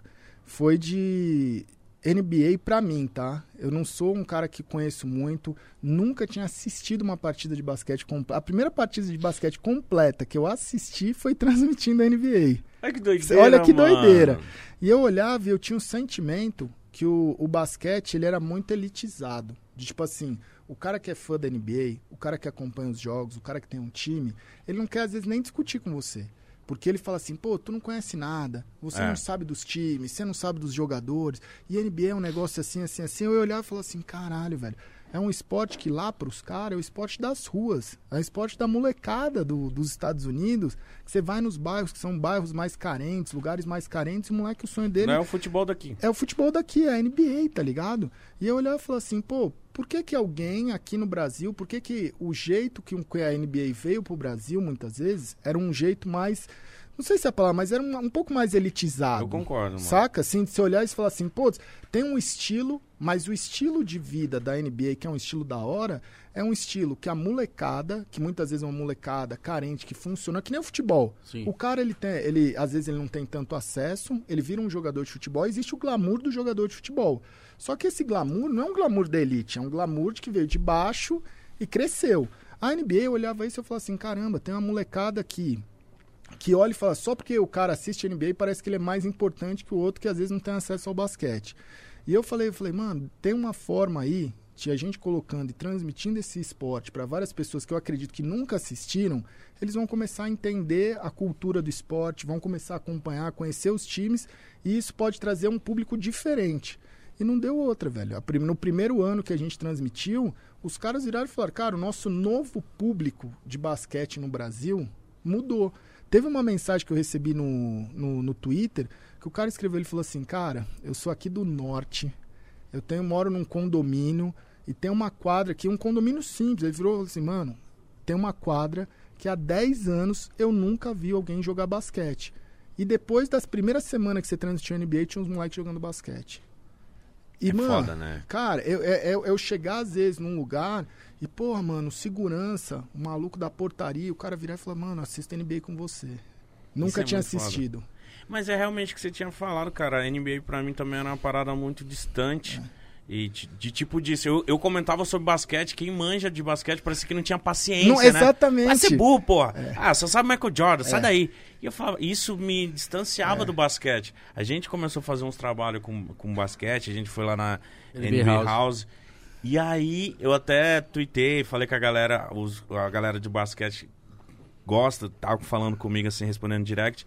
Aí eu falei assim, porra, por que, que eu não, não, não, não descobri que basquete era tão É legal, foda. cara? Só depois de velho que eu gosto de brincar, tô assistindo as paradas, pesquisando sobre o basquete. Eu falei, mano, basquete é sensacional, porra. Só que existe esse bloqueio mesmo, eu sentia. Existe. Eu falava de basquete, ah, sai daí, você nem manja, você- não conhece o jogador tal, tal, tal, tal. Que pra ter acesso pra assistir, parece que precisava ter dinheiro É, pra assistir. Porque porra. era, você precisava ter um passe, ou você precisava ter um acesso, ou precisava falar inglês. E ficava. ficava- Isso. Não é um É negócio meio. difícil. É. É é a mesma barreira que eu sempre sofri. Que eu olhava e falava, caralho, velho, parece que não é pra mim. Então que se foda. Isso aí. Não é? Aí e quando você conhece, É, você vê a parada, você fala, mano, o basquete é, muito foda, mano. Isso. É o esporte, é, é, é muito louco o basquete. E aí a gente pegou meio que essa missão, saca? A gente vai ter aí, se Deus quiser, a terceira temporada e Vambora. vamos pra cima. Tem mais um- coisa aí que você pode falar? O que tá vindo por aí? Tá Cara, vendo? então, domingo eu vou estar transmitindo a Stock Car pela primeira vez de Interlagos, velho. Eu e o velho Vamp, a gente vai estar em Interlagos, vou transmitir de lá, vai ser Foda. da hora, mano. É um negócio assim, porque assim, a, agenda do SESI foi o que foi o que eu falei. O SESI, pra mim, eu tenho a minha missão que é dentro do meu jogo, saca? É o meu irmãozinho mais novo, que eu falo, mano, eu tô, o que eu gosto de fazer é o CS. Mas dentro disso, se esse formato é legal, dá certo, funciona, a gente pode trazer uma, novas culturas para essas pessoas que estão aqui da tribo, vamos trazer. Então, acho que tem muitas oportunidades que a gente está buscando, mas tem o, o- a demanda da agenda e, e de uma grade. E aí que eu acho que entra essas, essa parada que vocês falaram, do Podpah tá querendo né, ter mais coisas. Expandir. Porque o que eu falo que eu acho muito louco é, cara, eu, eu falo assim, mano, eu sou um streamer que eu tenho minhas qualidades, eu tenho meus defeitos, mas eu sou mais um de um monte de streamer da tribo que é foda pra caralho. Por quê? Porque eu olhava e falava assim, cara, quando você tem um espaço, quando você tem um lugar e a gente conquista, a gente conquista junto, tá ligado? A gente conquista tudo que eu olhava e eu, e eu, e eu pensava assim, eu falava assim, o que, que é o futuro? O futuro é olhar isso daqui não como um canal de um streamer, eu olhar isso como um canal que é a possibilidade de você ter uma emissora com recursos que são recursos muito mais ba- baratos. Antes, para você ter uma televisão, um canal de rádio, pô, isso aqui que a gente tá fazendo, não tinha como, tinha que ser num programa de televisão.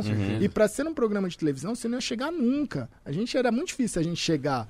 E aí eu olhei e falei, hoje, com um PC, uma webcam, um, um lugar, tal, uma casinha, uma internet, você consegue fazer stream?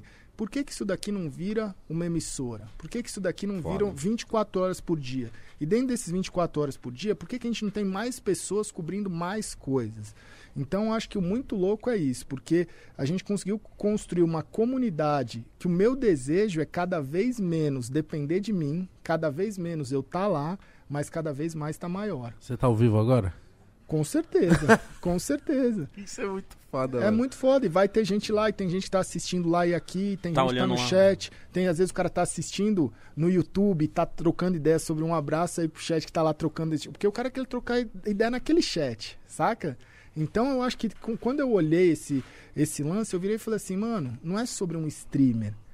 É sobre uma comunidade. E quando a gente vence alguma coisa, eu me sinto no dever de falar por ela, tá ligado? Não é eu lá, né? Pô, no CCXP não deu, mas no esporte, ou pô, a gente tá concorrendo esse ano a três prêmios na maior premiação de esportes do planeta. Personalidade do ano, streamer do ano e, e- e grupo, comunidade de criadores que é a tribo. Caralho. Saca, mano? esse prêmio Esse prêmio é que levar, foda, mano. Esse prêmio é foda. A gente revolucionou a parada.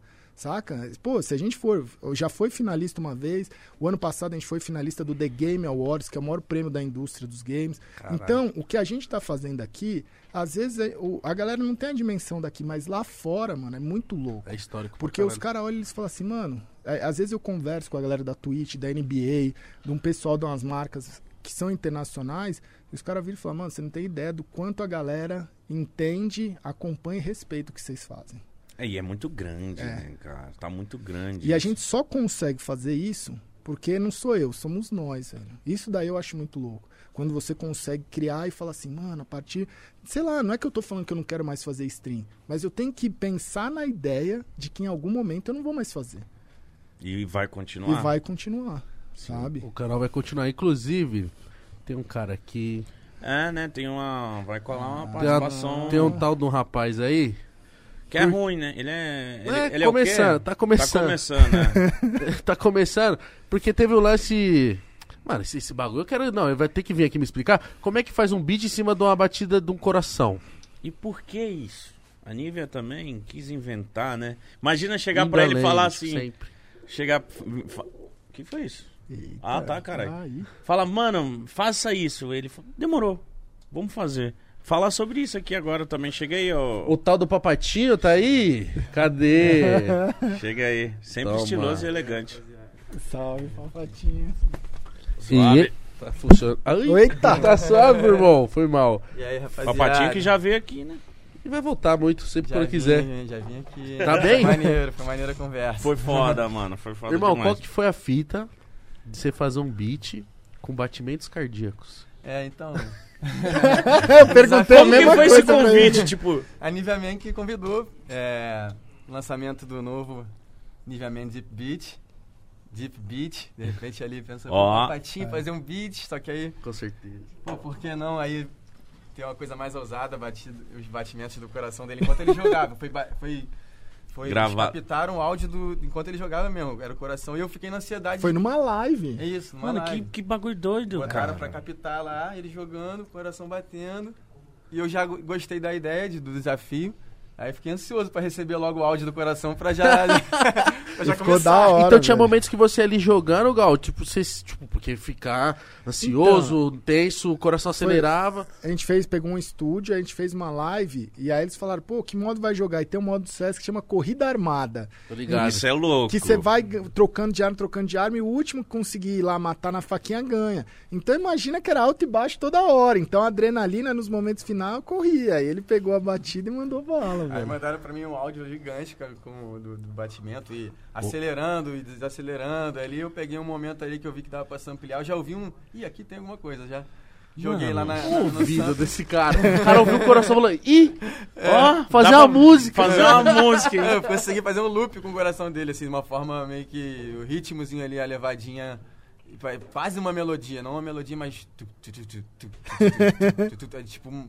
um- uma Ficou levadinha animal. maneirinha. Eu Cara, falei, da hora. Aí eu pensei em produzir trap, porque trap ele funciona muito bem, minima, é, mini- ele é minimalista, né? Aham. Então eu pensei, pô, jogar um, um gravão aqui, um 808, né? Um distorcidão. Pra manter o coração como um elemento principal. Porque não adiantava nada se produzir um negócio, botar uma guitarra, Botar um tudo por cima, é, entendi. piano e, e- Ah, mas se você reparar, tem o coração ali. Não ia ter muita graça. Então a maneira era deixar o coração, Coração mesmo. em, em, tipo destaque, o sample. Aí eu joguei o 808 gravão lá e, e, e as- e os clap e o hi-hat de trap e acabei usando também o spray. Mentira. Eu usei o spray, porque pô, o spray tava lá, eu pensei, ah, E foi suave pra É. você fazer isso? foi, foi, foi maneiro, pô. Foi É tranquilão. doideira, né? Ah, foi suave. Foi, foi tranquilo, pô. Vai colocar aí Foi pra nós ver. Vamos ouvir, pelo amor acabou- de Deus. Só terminar, o, o, é, a gente fez uma letra também, o Yokar, parceiro que faz trap lá do Gil Clan, lá da área, escreveu uns versos. Ah, então não é só o beat. Não, Uhum. fez a música mesmo. Ah, o beat do coração com a música e a letra, tudo pronto. Que lindo. Calma, Você já ouviu? Eu ouvi, eu E vi. aí? É animal, velho. Eu não- o pior é que você não tem o que esperar, né? O cara vai, vai fazer É. a batida. Não, e o, mais, e o mas- engraçado é. foi que a gente fez a música e, pô, a música é, é uma coisa totalmente diferente, assim, inusitada. Mas eu peguei o pessoal lá escutando, volta e meia lá escutando, de continuar escutando a música, sabe? É, tipo, isso que é maneiro, né? Fazer uma parada maneira mesmo, não só é, é, pelo desafio. é maneiro fazer um desafio, mas fazer, Fazer uma coisa maneira feito. no desafio. entendeu? Com certeza. Eu agora eu tô ansioso pra ouvir. Coloca aí. Tirar o fone. Ali, ó, pra gente. 113.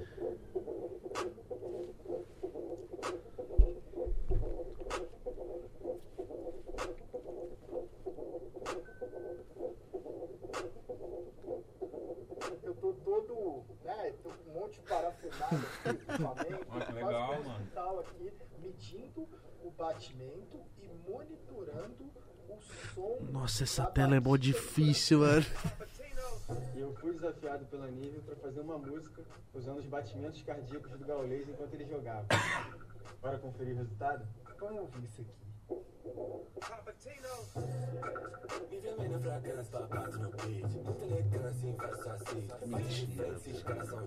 Muito durante.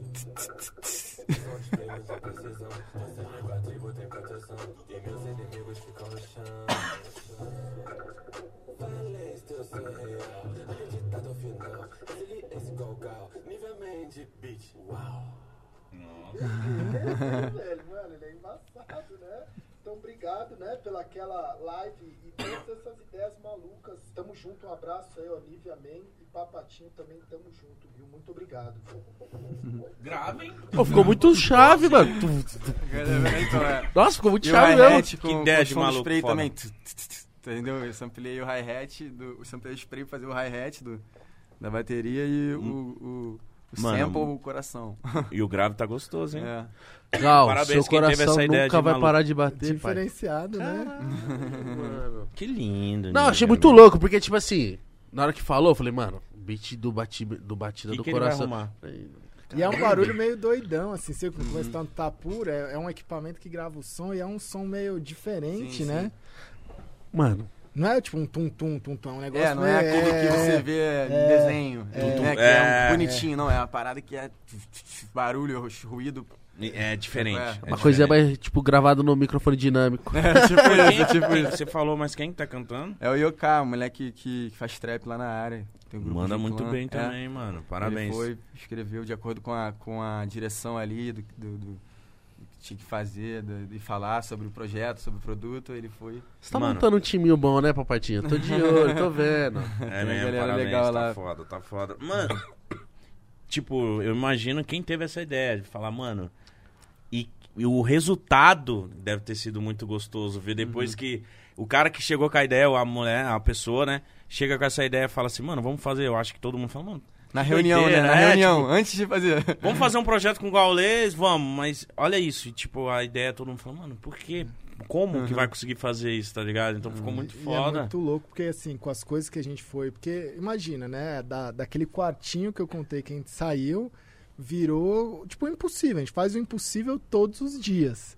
E aí a galera meio que agora das marcas, eles estão comprando a ideia de fazer um negócio impossível, sabe? Isso que eu acho muito legal. O pessoal chega e fala, o pessoal não quer fazer um negócio normal. Exatamente. Ah, né? E quanto mais Sabe? ousado, mais é, vai ser falado e comentado. e, né? Tanto que a gente tá aqui falando da parada. Se fosse só uma, uma trilha normal. É Mano, achei louco. muito foda. Muito foda. De verdade, Nívia, parabéns. Pra você, quem teve a ideia, que tem uma pessoa responsável pela ideia, não tá aqui ainda, né? Vo- você é o próprio? Mas e o resultado? Foi melhor do que tava imaginando? Animal? Animal.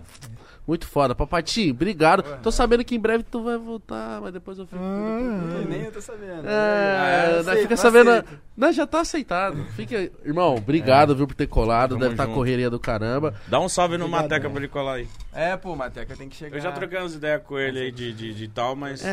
tra- traz ele pra cá. Tá liberado, irmão. Tá liberado. Fica à Eu vontade. tava aqui amarradão. é isso, pô. Valeu mesmo. Parabéns aí também. Tamo junto, Tamo papai. Parabéns pra mano. vocês também. Ontem, pra- Parabéns. ontem a gente se encontrou lá, mas quase nunca.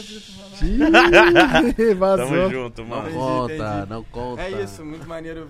Valeu pelo convite aí, valeu mesmo. Papatinho, Leva quando quiser. Pô, é maneiro Pode a gente levar fazer esse- essas paradas. Posso levar Esse é aceita. Não, mas aí, maneiro falar dessas paradas. Faz a gente fazer essas paradas e ver o resultado depois, assim, na rua. Tipo, eu tava na farmácia, lá na área também, lá no Rio. É, um dia desses, assim, uma semana atrás, não sei se tu sabe disso. Aí um moleque, pô, me pediu um. É, moral, sempre, sempre dou uma moral pra, pra rapaziada, assim, pô, é, moleque vendendo bala, sempre compra as balas todas. Sim. Dou Uhum. Pix, sempre dou, manda, manda um pix lá pra dar uma moral. Aí o moleque foi e pediu, pô, é, tem como comprar o- esse desodorante pra mim? O moleque entrou, pediu pra comprar o desodorante pra mim. Porra, Aí que eu da falei, que isso, pô, sério mesmo? Tipo, eu achei que ia comprar a bala dele, ou então fazer outra. Tem até o vídeo. Não, eu dele, quero pô. desodorante. Mostra aí aquele vídeo lá que eu te mandei. Aí, olha só, mano. Que Mano, mostra aí. isso aí? Aí a força da propaganda. E cara. rapaziada, o lance é o seguinte: quem quiser assistir bonitinho, sem ser ter sido pela tela aí, tem o link do vídeo na descrição. É só você ir na descrição e depois Vamos lá acompanhar em peso, vamos lá em Exatamente. peso, galera. O vídeo na, Fortalecer. na íntegra. Olha isso aqui, vê se dá pra fechar aqui. Falou que queria comprar um desodorante, aí chegou aqui. Eu vou tá aqui. Vira pra cá, vira pra cá, vira pra cá. Aqui, eu comprei. Meu padrinho foi lá e comprou um desodorante pra me ajudar. Ah, que da hora, mano. Ai, mano, essa eu nunca tinha visto. Pedia moral pra comprar um desodorante. Já tinha visto, pô, várias paradas. Desodorante é novo. Obrigadão, valeu, rapaziada. O padrinho só ajudou. Manda um salve pra galera da Nivea, Nivea Man Deep Beach, mano. Esse aqui, ó. É o melhor. Esse aqui, ó. É só você passar. Isso aqui é 48 horas. Toma! Olha ele fazendo propaganda ainda. correndo depois. Valeu, valeu. Que bode, velho. Pode comprar que esse aqui é como? 48 horas. Mas é isso, galera. Valeu, mano. Eu tava acompanhando. Tamo junto. Meu irmão, papatinho, tamo junto. aí. Tamo junto, meu irmão. Portas abertas sempre quando quiser voltar. Igual, a gente ainda tem uns assuntos pra Vamos, lidar aí, mano. vamos. Eu queria saber. E o seu podcast, hein? Mano, que sonho, velho. Porra, É, velho. tem- é tanta coisa, você vê, velho. Tipo, mano, o Ronaldo. O Ronaldo é um capítulo que vai ter na minha biografia, assim, velho. Porque pra mim ele é meu herói, saca? Ele é muito. Ele é, ele é muito, tipo, a galera, pô, sonho de ser jogador de futebol. Vivemos essa época 80, 90, ali mais 90, 2000 do que 80. Sim. E, velho, o Ronaldo, pra mim, ele foi sempre uma referência de você olhar e falar, mano, a história, a resiliência, né? Isso aqui eu É e falar assim, mano, que maluco foda, saca?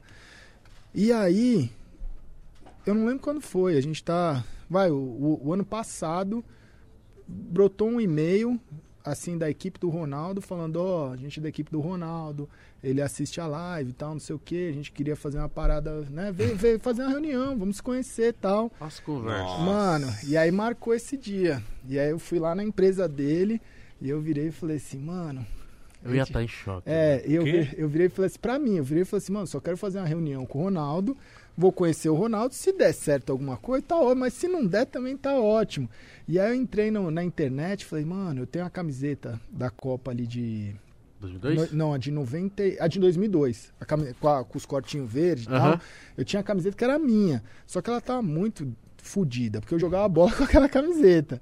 E aí, eu, eu virei e falei, entrei na internet e falei, caramba, velho, vou comprar a camiseta da Copa de 2002, pá, não sei o que, achei. E, mano, não achei a 9, velho, só achei a 10. E aí eu já tava em choque, né, velho? Aí vai eu, vou lá conhecer, aí, pô, o Ronaldo do meu lado. Cheguei, entrei na, na sala de reunião, tá o Ronaldo do meu lado, e eu não podia falar nada pra ninguém, porque é segredo, a gente não sabe se vai acontecer alguma coisa, se não vai. Aí fiz a reunião com o homem e tal, não sei o que, e aí, velho, o mais foda é que em todo momento assim, velho, ele, ele tem uma ele, é, ele tem uma grandeza que ele, velho, ele não se vê como um cara grande, saca? Ele não se vê como um gigante. é- Ele, ele se vê como uma pessoa comum. Isso que eu fico, tipo, que ele olha pra você e parece que ele te admira. Uhum. Parece que ele tá feliz de estar ali, tá ligado? De, de tipo, e eu E olhar. com certeza deve estar. Mano, e, e ele olhava e falava, pô, assim, sou da tribo, não sei o quê, Ah, pá. que da hora. E, mano, e aí, eu, e, e aí trocando uma ideia com ele, fazendo as coisas, eu sei que ele tem uma agenda corrida, eu sei que ele tem, mano, uma vida, porque no meio do caminho o cara virou dono do Cruzeiro, imagina, velho. Então, a, a gente fez uma. A gente tá ainda, né? Fez uma primeira temporada que a gente falou, o que, que a gente pode fazer? Né? Vamos fazer uma coisa junto? E aí a gente criou aí o, o Fenômenos Podcast. Só que é uma parada meio que por temporada, que a gente pega uma época, grava vários episódios. E aí, quem sabe, a gente vai ter uma segunda temporada, terceira temporada. Ó o jogo aqui, hein? Oi. vazando aqui. Aí. Aí tá certo, hein? E aí, é, quan- quando eu fui gravar o, o primeiro episódio a gente gravou lá no Museu do Futebol, no Pacaembu. A gente gravou com o Ney, gravou com o Thiago Lá, gravou com uma galera, assim. Mas o, o Ronaldo gravou com o Fallen, com o Nobru, e assim, o, o, pra mim o Ronaldo, cada episódio, você vai conhecendo um pouco da história do cara. E a história do cara, ela é foda demais, velho. E aí, tipo, você vê a, a pessoa, assim, como referência, que eu olhava e falava assim, mano, maluco, ele parece que às vezes ele, ele sabe tudo que ele fez, mas a grandeza dele tá em, mano, ser, ser uma pessoa, tipo, De boa. é, Igual a gente, sabe, velho? Isso, isso eu não imaginava, assim. Não é que você não imagina porque é o Ronaldo. Você não tem essa imaginação muitas vezes, porque quando. Eu acho que o que, que mudou? Hoje eu tenho acesso a coisas que eu não tinha. Só que pra mim eu sou a mesma pessoa, tá ligado, velho? Foi aquela história que eu contei de no jogo lá do Corinthians e Boca, tá num camarote da Nike, de repente eu começar a chorar e a pessoa do lado falar, mano, por que, que você tá chorando? Eu falo, por que, que você não tá chorando, tá ligado, velho? Tipo, pra você isso aqui é normal, pra mim não é. E aí no meio desse caminho eu conheci muita gente foda e que é referência e que é gente que nem eu, velho, tá ligado? Gente que é, é, é- é simples, é gente que, que entende que ele tá lá porque ele faz algo que é algo bom para as outras pessoas. Mas ele não, é um, um- não tem poderes Não é um especiais, sabe? super-herói, né? Então, Acho que o e- Ronaldo tem, mano. Mano, eu também acho, tá ligado? Eu também acho, velho. E, e aí, mas aí você entende esse, esse rolê que você fala, caramba, mano, E- dá pra eu chegar e dá e- pras outras pessoas chegarem. É muito legal. A gente, porra, todo mundo fala isso do Ronaldo, mas ver uma pessoa igual você falando do Ronaldo, a gente acaba gostando mais do cara, É. sabe? Eu queria um dia também poder fazer Meu um, sonho. um pode pá com o Ronaldo. Não precisa nem fazer, só deu. Só fala assim, mano. Cara, eu te amo. Só queria falar isso. pra ele. A gente Só gra- isso. tem que gravar o Fenômenos com vocês, Fenômenos, Você e não a é gente louco? grava um pod pá de todo mundo junto. Você não velho. é Vocês nem são- louco. mano.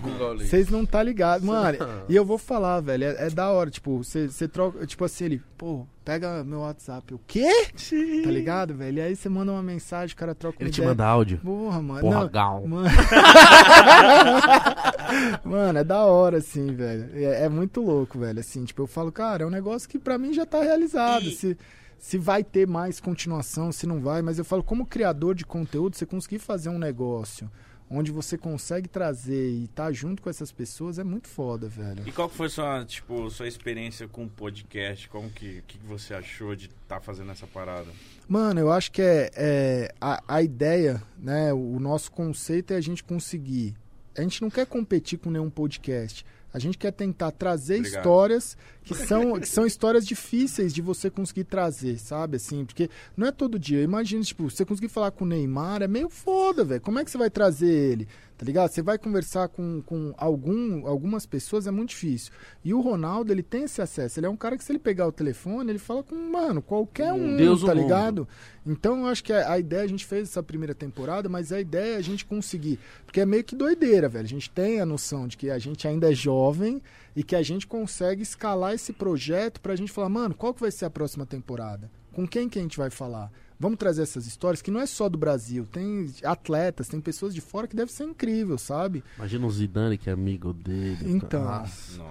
Eu acho que. E aí você poder trocar essa ideia, eu acho que isso é legal. Porque você tá toda semana, todo dia, é uma outra treta. É, um- é uma treta, é um trabalho que é um trabalho foda pra caralho. Igual vocês falam de fazer stream, mas você fazer podcast, trocar ideia com pessoas diferentes, Todo dia todo é dia foda. ouvir histórias e tudo mais, se programar, é foda, sabe? Então a gente, desde o começo, a gente já sabia que não ia ser assim. A gente falava, mano, vamos fazer uma primeira temporada que tenha dois episódios, tenha quatro, tenha dez. Uhum. Mas vamos fazer episódios com pessoas que às vezes é difícil ter esse acesso e que às vezes a pessoa também se sinta, por causa dele, um lugar, um ambiente mais confortável, tá ligado? Porque às vezes esse cara, ele- as pessoas também têm receio, né? Eu, eu venho aqui, eu fico nervoso. Imagino que as pessoas também fiquem nervosas, tá ligado, velho? Mas é- deve ser muito louco também, é, porque, tipo assim, é um lance que, tipo, o fenômeno está trazendo convidados espetaculares.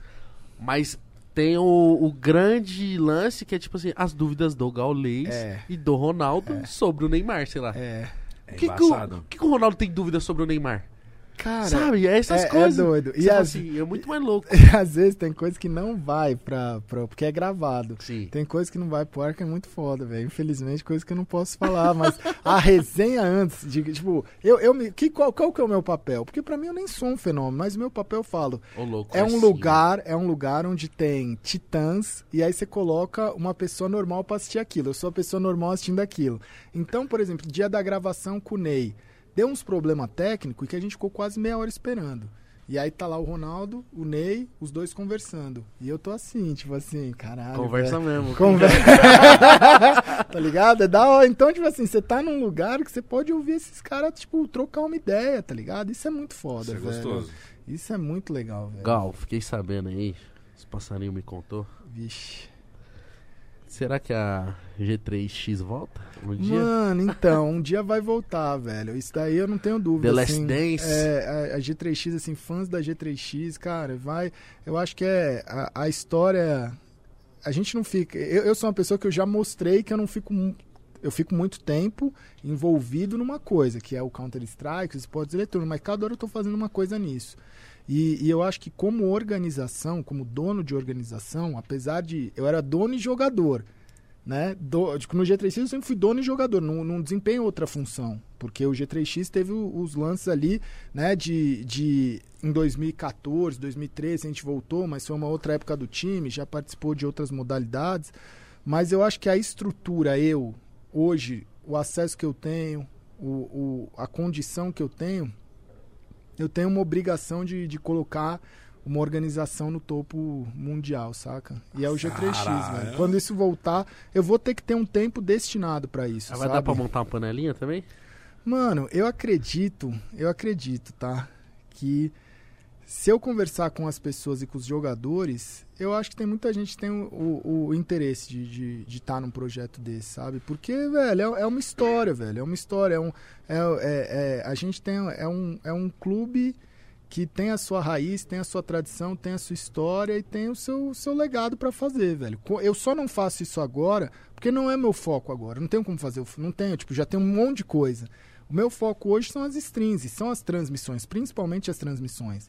Então vai ter um tempo que eu vou conseguir virar e falar assim: caramba, velho, o que, que é a primeira coisa que eu vou fazer quando os caras virarem e falar: caramba, o Gal não vai fazer mais tanto stream quanto ele, não, quanto ele faz? E aí vai ser provavelmente pra cuidar do G3X, velho. Hum, E aí aguardem, velho. Aí aguardem. Eu, eu tentei aqui ó, o som, Não, essa- já tá, a resposta tá aí, Tô pô. zoando, cara. A Eu acho- resposta tá aí. É que eu tinha visto alguma coisa do Fallen, assim. Não, não, é. Cara, a gente então. Essa história, porque assim, o Fallen e o projeto do The Last Dance, ele queria fazer. E aí, porra, mano, projeto for, projeto pessoas, mano, pessoas que eu olhava e falava, caramba, você acompanha, você é, tipo, o Richarlison, mano. Richarlison, porra, é o nosso nove da seleção. E eu trocar ideia com o Richarlison, porra, Richarlison, tu só tu assistesse. Ah, Gal, eu vejo The Last Dance, eu vejo Imperial. Aí eu, mas, mano, você não joga, você só assiste Imperial. Aí a história dos caras é foda pra caralho. Aí eu fico assim, mano, que doideira, velho. Tipo, eles chegam em pessoas que são, mano, pessoas que muitas vezes nem acompanham CS. Pra, pra ter 710 mil pessoas assistindo, é porque tem muita gente que não é todo dia que assiste CS, mas acompanha a história dos caras. Eu que não tô acompanhando tanto, eu vi que, tipo, tá tendo rumores que, tipo, com o FNX vai Exatamente, sair, não sei o quê. então. E eu não sou o cara que tô ali. Então, é muito louco. E aí, é, quando eles quiseram fazer o projeto, eles não tinham uma casa ainda, uma organização. E eu virei e quis deixar confortável pro Fallen, que eu virei e falei assim, olha, eu sei que você vai ter inúmeras opções e pode ser que você não tenha todas as opções que você queira. Então, se tudo der errado e você quiser mesmo fazer, a gente dá um jeito. Se precisar, a gente dá um jeito. Por quê? E não era o que eu queria como plano A. Porque eu acho que a- o- o- os caras eles ainda têm um tempo pra jogar e pra estar junto. Eles precisam ter uma estrutura boa. E estrutura boa você não faz da noite pro dia. Quando eu voltar com o G3X, você precisa ter um lugar, você precisa ter um centro de treinamento, você precisa ter funcionário, você precisa ter um- uma programação pra atender esse E time. imagino que agora, com todo o know-how que você tem, condição, você quer fazer a parada mais foda do mundo. né? Exatamente, você vai fazer isso com calma, né? E é muito louco, tipo, pô, tem o Casão, pô, o Casemiro da seleção, do Real Madrid, o cara tem o time dele. A Casa Esportes lá na Espanha, ele tá investindo num centro de treinamento, casa pros caras. É foda pra caralho, velho. Você vê esse tipo de, de, de pessoa de celebridade, de, pô, de, de personalidade, investindo no, no jogo que você gosta, você fala assim, cara, isso aí dá uma, dá uma esperança de que o futuro vai ser ainda maior, tá ligado? Olha o próprio Neymar, mano. Que joga e divulga pra caramba. É Já, já tava jogando PUBG com o Ney agora semana passada. Ele é velho. bom, o CS, Mano, PUBG, alô paradas. Ney, velho. Ele falou, mano, vamos jogar squad. Eu falei, ó, eu sou ruim. Me falaram que tu é bom. Juntou dois profissionais lá, bom pra caralho. O Spark e o Netinho. A gente jogou, só tomamos bala. Foi quatro. mano, duas horas que a gente jogou 10 minutos, ficou assistindo uma, uma hora e cinquenta. e, e aí, não, mas o que, que eles fizeram? Eles fizeram um evento do Ney e eles só botaram o jogador profissional. Aí e quem é matasse o Ney ganhava uma premiação X. Então imagina, era tipo uma Ah, caça. O cara foi caçado. não, foi cara. caçado, então aí a gente tá, a gente tá marcando Não, pra ele ser. É, não, é, mas O cara é da só hora. queria jogar Ele joga, mano. Ele joga PUBG bem, falaram, não vi ainda. Mas CS, você acredita, velho, que ele foi fazer um, um jogo lá, um show match. E na época ele tava jogando contra um- o pessoal da Vitality, que era um top 2, top 3 melhor time do mundo. E tinha o Zayu, que era o melhor, foi duas vezes melhor do mundo. Ele matou o cara na faquinha. que da hora, mano. Quando o cara Ele- é ousado, né, mano. mano? Ele é em Cara, qualquer e- lugar, e, né? E eu transmito campeonato todo dia e ninguém mata esse cara na faquinha, velho. E ele não deixou. O mais louco é que o cara não deixou. O cara não vai deixar, que nem. Tipo, o Ney. Nem fodendo o Ney vai deixar. jogar um futebol. Você acha que ele vai deixar o cara dar um rolinho nele? Não à vai, toa? Um cara. cara que nem é do futebol? Nunca. Ele deve se achar pra caralho por causa disso, então. Ele fala. Toda é, roda de conversa ele- fala, já matei o Já cara lá matei na na. faquinha. é, lá. é. é da hora, velho. Cara, Neymar, no que isso é ruim, pai? Ele é demais, né, mano? Caralho, eu amo muito ele. E ele Eu tá curtindo fazer as lives. Ele, tá- ele tá fazendo live, né? Isso é muito louco, né, É. cara? Um cara do nível do Neymar fazendo live, esses barados é muito Mas eu acho que foda. essa é a conexão que a gente tem dessa. dessa. Cara, dessa nossa geração, sabe? Todo mundo teve o sonho de jogar um videogame. Todo mundo vai ter um filho, ou tem alguém, um amigo que tá lá jogando videogame. O cara começa a jogar ele curte, velho. Porque é uma parada da hora. O jogador de futebol, ele não tem. Ele tem uma limitação física de ele ter uma, uma quantidade de horas que ele pode treinar por dia. Não tem mais o que ele fazer. Nós estoura o músculo, caralho. E aí ele tem muita concentração. E o que tem de jogador, de um monte de time bom, da seleção, que joga CS, que joga COD, que joga outros jogos, E que é um deve monte. jogar bem pra caralho. Um monte, Eles são velho. competitivos É legal demais. pra caramba, velho. Então acho que isso daí é uma parada que hoje o, o pessoal, que é que nem o Ronaldo, a gente tava falando do Ronaldo, pô, ele olha pra gente, ele olha e fala, caralho, mano, esses caras é foda, esses caras é da hora. E, porra, mano, não tem, não tem chancela melhor que essa, sabe? O seu herói falando que o que você faz é legal, sabe? Tipo, porra, continua, sabe? Isso daí é uma, dá um gás do caralho. O Ronaldo velho. virar pro cara e falar, eu sou da tribo. É. Ele tem um.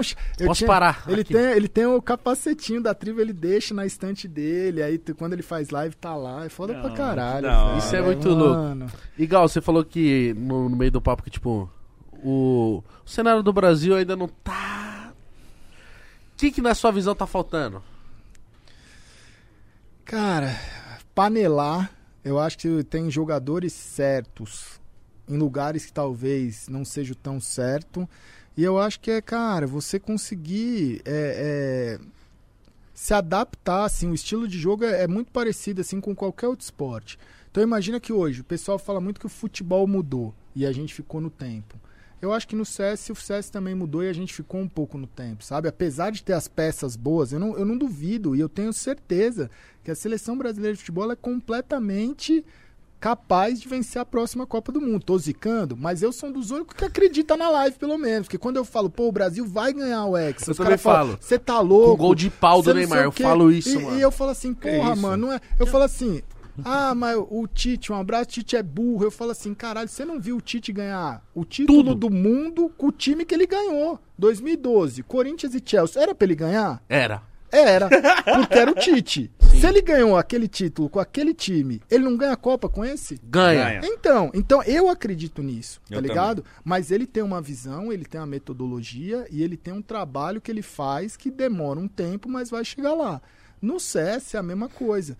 E eu acho que falta um pouco isso. Eu acho que hoje, hoje a gente caminha ainda num formato que é um modelo antigo. Os jogadores tomando muita decisão do que deve ser feito.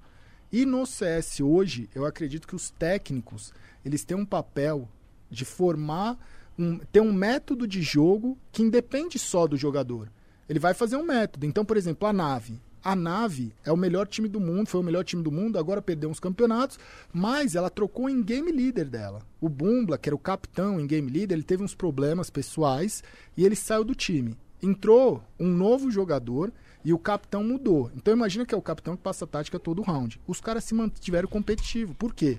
Porque eles trabalham e eles funcionam num esquema que o técnico e os times fizeram e montaram. Então independe só do jogador. Você tem um esquema.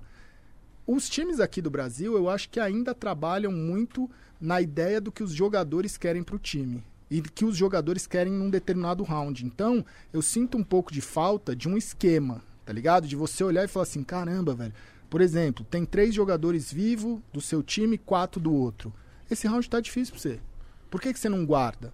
Ah, mas o jogador acreditou que naquele round dava para ir. A partir do momento que você depende que o jogador tome essa decisão, vai ter hora que vai, vira loteria. Vai ter hora que vai, vai ter hora que não vai. Então esse time não tem um esquema, esse time tem fé.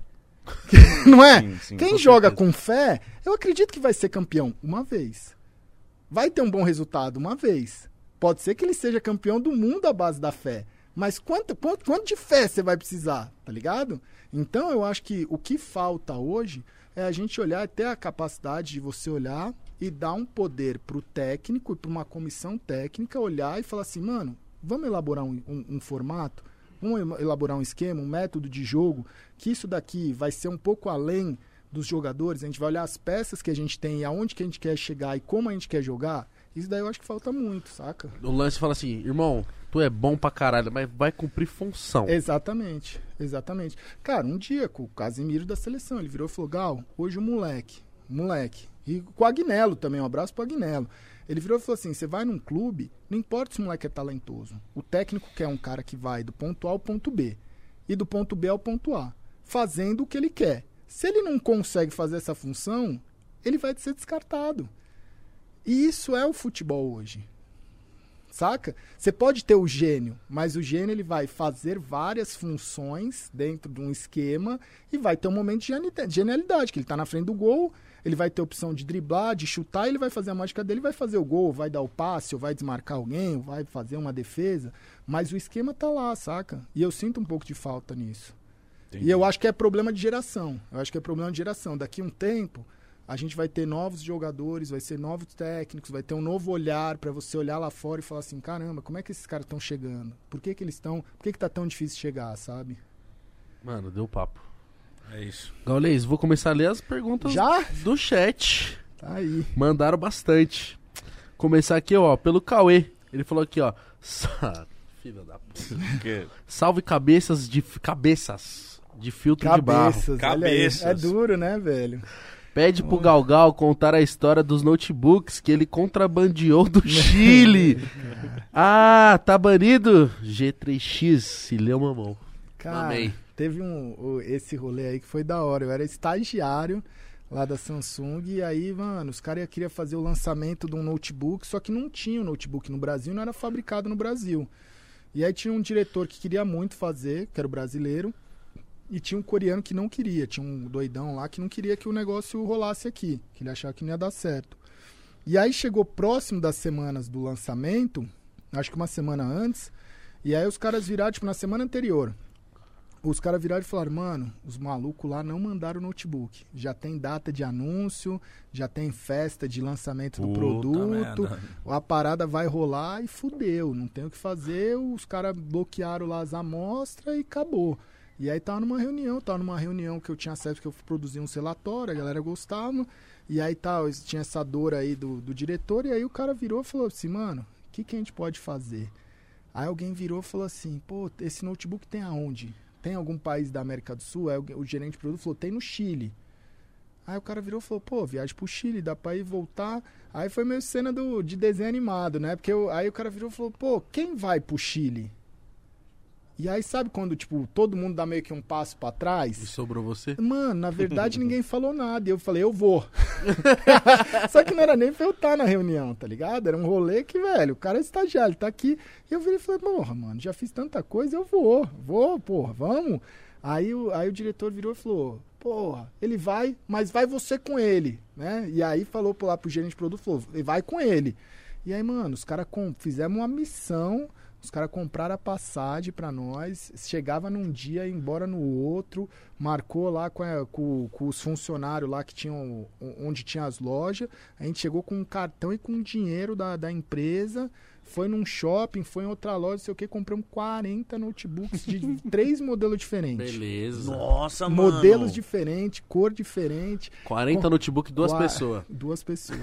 aí compramos umas malas grandona, aí chegamos no hotel e falou, porra, mano. é- Pá, com, com o aeroporto. Então, aí eu falei, aí eu falei assim, O que você tá calma, fazendo, calma, mano? calma. é, ah, moça, então- tem notebook? Vou abrir uma 40. house, Não. moça. Vou Então, house. na hora de comprar, tudo é festa, porque você sempre, pô, fazer compra. Naquele dia eu descobri que fazer compra é legal, É mesmo que não gostoso, seja pra você, tá ligado? Gostoso. Porque você sente importante, né? Você entrar na loja e falar assim, porra, 10 daquele. 10 daquele, 3 daquele, pô, não tem esse modelo, mas vê 5 daquele outro, então, cara, se sente importante, né? Aí a gente comprou, botou no porta-mala e tal, cara, quando foi botar nas malas, não cabe, velho.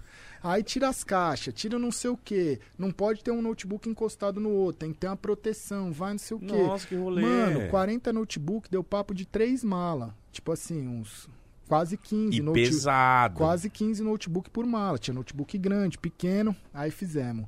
Aí beleza, vamos jantar tal, né? Naquele cu na mão, velho. E aí eu virei, ele falou, falou porra, Gal. Isso aí vai chegar, não vai chegar. E aeroporto? Eu virei e falei assim: olha, a gente tem que se preocupar com uma coisa. Não dá merda aqui no Chile. Porque se chegar no Brasil, os caras se viram, tá ligado? Eles nós já pagam. é herói. Se chegar na alfândega, nós já é herói, porque a gente vai chegar e falar, ó, chegamos, os notebook tá aqui, a, o negócio Tá que show. pagar a taxa ali, que tá bom, beleza. Agora, eu virei pro, pra ele e falei assim, e se nós tá no aeroporto aqui do Chile e os caras anunciam nossos dois nomes? Aí, aí ele ficou meio que. em- a gente ficou meio que em pânico, porque eu falei, cara, lá a gente não vai ter problema. Aqui a gente vai ter. Sim. E aí, velho, a gente chegou no aeroporto. Isso aí foi o quê? 2009, 2010. Aí sabe qual foi a minha ideia? Eu falei, mano, vamos, se os caras vão azaralhar nós, vamos dificultar a vida deles. Não tem aqueles negócio de passar fita na mala? Sim. Eu falei, vamos passar fita nessas malas tudo. Nossa. Aí a gente fez o sistema lá de passar as fitas, o cara, mano, e eu falei, falei assim, mano, faz dobrado, tá ligado? Passa mais, hein, capricha aí. Aí, mano, porque eu falei, se os caras vai roubar, vai fazer alguma coisa, os caras vai pegar, parecer a múmia a mala. e aí empacotamos as três malas, despachamos lá, ninguém chamou nada, ninguém falou nossos nomes, entramos no, no avião, Nossa, e aí tinha, choque, né? tinha, tinha a segunda parte. Pega essas malas na esteira. Chega na esteira, não chega que eu virei e falei, se os caras não. A gente foi no avião sem saber se as malas tava. Então você fala, mano, às vezes vai chegar lá. A mala não chegou. A gente vai virar o quê? Ô, minhas, minhas três malas com 40 notebook não chegou. Tem como ver aí o que que fez? Fude... E não tinha uma segunda chance, porque tava muito em cima. Não tinha como, tipo, ah, se der merda a gente vai lá e pega de novo. Aí, mano, chegamos na esteira. E, não, e 40 notebook deve ter sido uma bala, né? Ah, foi uma grana, velho. Foi uma grana. Foi papo, mano, eu acho que foi uns quase 25, 30 mil dólares, né?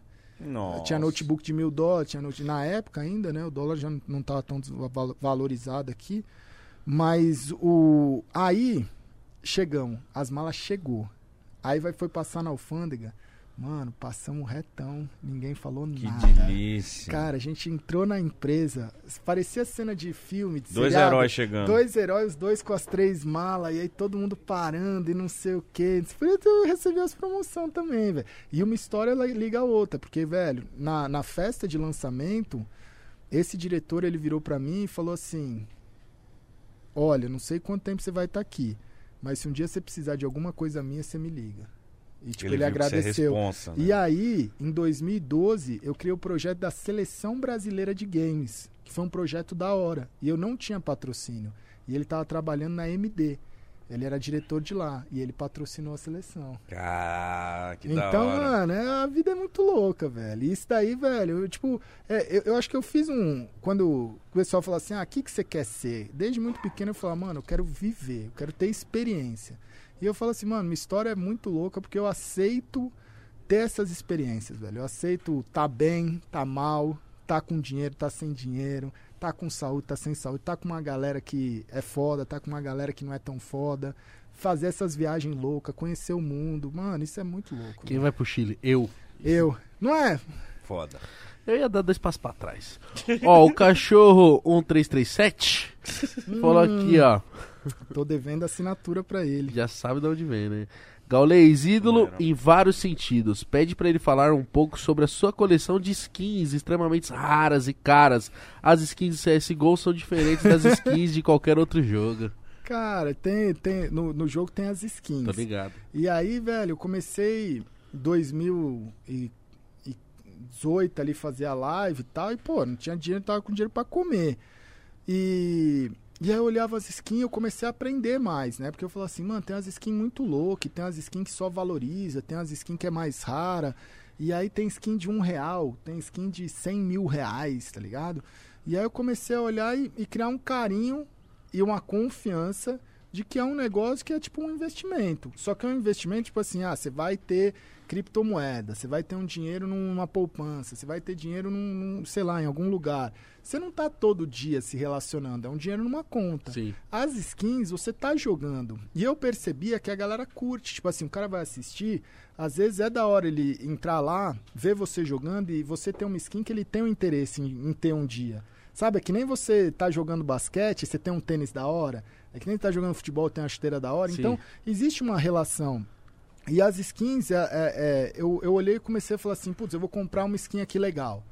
Paguei lá mil reais. Porra, passava seis meses, passava um ano, essa skin tava valendo dois mil reais. E eu comecei a olhar e falar, caramba, velho, eu tenho o meu, meu inventário e as skins vai passando o ano, só vai valorizando. E aí eu comecei a, a criar a coragem. Hoje eu tenho um inventário da hora, velho. Eu tenho, porra. É mais de milhão de reais skin, velho. É, Nossa. vocês têm uma noção, velho. É mais de milhão de Não reais. tem nada que você viu em mim que você gostou, não? Então, mano, é... É, E eu não tenho carro, por exemplo. É muito louco, velho. Você não tem Ah, carro mas cada um com a sua brisa É, você não também. brisa em carro? Então, eu, eu, Você nem sai de casa. pô. eu não saio de casa. e aí o lance do carro, eu falo assim, mano, tem o carro, mas o carro eu acho que é um gasto, sabe? Assim, eu entendo a pira. Um dia eu vou ter, eu falo assim, agora eu tô focado no Tu apartamento. comprou camuflagem pra Alpe e quer falar que carro é gasto. Mano, mas aí é que tá. É, é- é essa que é a doideira. Porque, por exemplo, quanto eu gasto com a minha WP por mês? Nada. Ela tá lá. Se alguém quiser comprar, ela valorizou. Então, tem skin que eu paguei mil dólares e hoje ela vale 10 mil dólares. Nossa. Mas é ela valoriza por ser sua? Mano, ela valoriza por várias razões. Ela valoriza pela raridade dela, pelo jogador. É que nem tênis, hype. Não tem hype beast de tênis que o cara ele olha sim. e fala assim: caramba, velho, esse tênis ele foi usado. Então imagina que tem determinada skin que ela é usada por tal jogador e aí ela tem um número limitado ou ela saiu há muito tempo e não, não, não tem como você achar mais ela. Ela tem uma raridade difícil de encontrar. É um, é um mercado de colecionador. E aí, como qualquer mercado de colecionador, tem esses fatores que você começa a entender. Eu- eu- eu- então, imagina que eu transmito isso todo dia. Eu jogo e conheço isso todo dia. É, eu me senti bagulho. confortável. Eu falei, cara, se eu não me sentir confortável pra fazer um investimento aqui, porque eu entendo onde que eu vou investir, tá ligado? Então, foi uma coisa que eu fui falando assim: o que, que eu vou fazer? Eu fui só comprando. Quando tinha um dinheirinho, eu comprei. Muitas vezes uma empresa tem marcas de, de sites que vendem e compram skin que o cara ele quer me presentear. Então tem algumas que os caras me mandam de presente. Eu guardo lá. E Então, umas pica rara. Fica. Então eu só compro ou ganho. E eu nunca vendo. Então você vai crescendo a coleção, tá ligado? Qual que é o mais caro que você tem? Mano, eu tenho. Mais valiosa.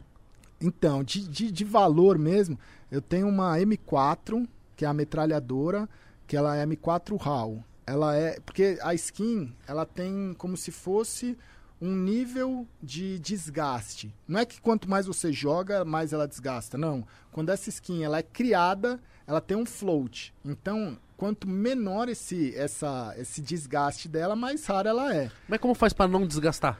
É, Não, você pode. Depois que ela é criada, ela não vai desgastar. Ah, tá. É do, da criação dela, e ela vai ser- ter sempre esse float pra sempre. Tá. Então é como se fosse a pureza da skin.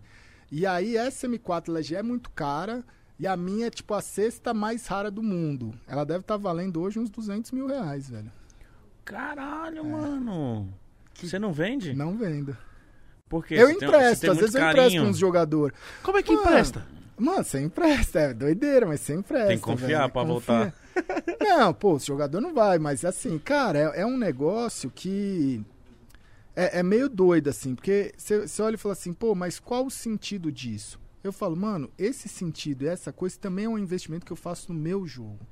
Saca? É um, é um negócio que, tipo assim. Não, pra você faz total sentido. Saca? E pra quem quer também faz. Então, faz é, é um negócio que eu olho e falo assim, cara, o CS, por que, que o CS ele tem uma estabilidade? Por que, que os caras falam assim, mano, esse jogo ele vai acabar? Eu falo, esse jogo não vai acabar. Por quê? Porque quem faz todos os outros jogos são as publishers. Então, às vezes, você tem jogo que a publisher ela criou o jogo, ela comanda o jogo, ela organiza o jogo, ela faz o campeonato, ela administra a liga.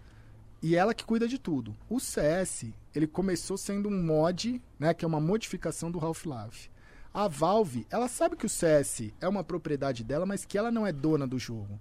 Então, imagina o seguinte, o CS no Brasil, ela, ele é o que é, não é pela Valve, é porque as pessoas que fizeram os pilares da comunidade. E no mundo é a mesma coisa. Então, se um, para um jogo quebrar, você só precisa que esse jogo vá mal e que ninguém queira mais jogar ou investir nesse jogo. Para o CS quebrar, você tem que quebrar todas as pessoas que dependem do jogo, que não é só a publisher. Tem os organizadores de evento, porque não é ela que organiza, não é a Valve. Você tem SL, você tem PGL, você tem um monte de organiz... Blast, você tem um monte de organizadores de campeonato. Você tem dentro das comunidades, você tem pessoas que criaram empresas voltadas para o CS que é, por exemplo, uma Gamers Club, os caras fazem é, não só campeonatos, mas eles criaram clubes de pessoas que querem jogar CS. Você tem todo o mercado de skins. Então imagina que para você quebrar tudo isso, você precisa quebrar muita gente. E tem muita gente interessada que isso nunca quebre. Então o CS, parte disso, é você olhar e falar assim, cara, e a negociação é muito rápida. Se eu quiser vender uma skin, é tipo, eu quero vender, tipo, eu chego pro cachorro, o cachorro quer comprar essa arma, por exemplo. Ele já me falou várias vezes. Se eu chegar e falar, ó, cachorro, tô- tem um cara, um brasileiro que é o Gui, ele era um dos maiores colecionadores. Eu não sei se ele quis investir em outra coisa, não sei o que, ele tinha também um valor mais de milhão. Ele vendeu em uma semana. Nossa, Tudo. então o mercado é muito Tudo. bom. Tudo. Então, tipo assim, e o valor que ele pagou, ele deve ter lucrado. Muito, muito.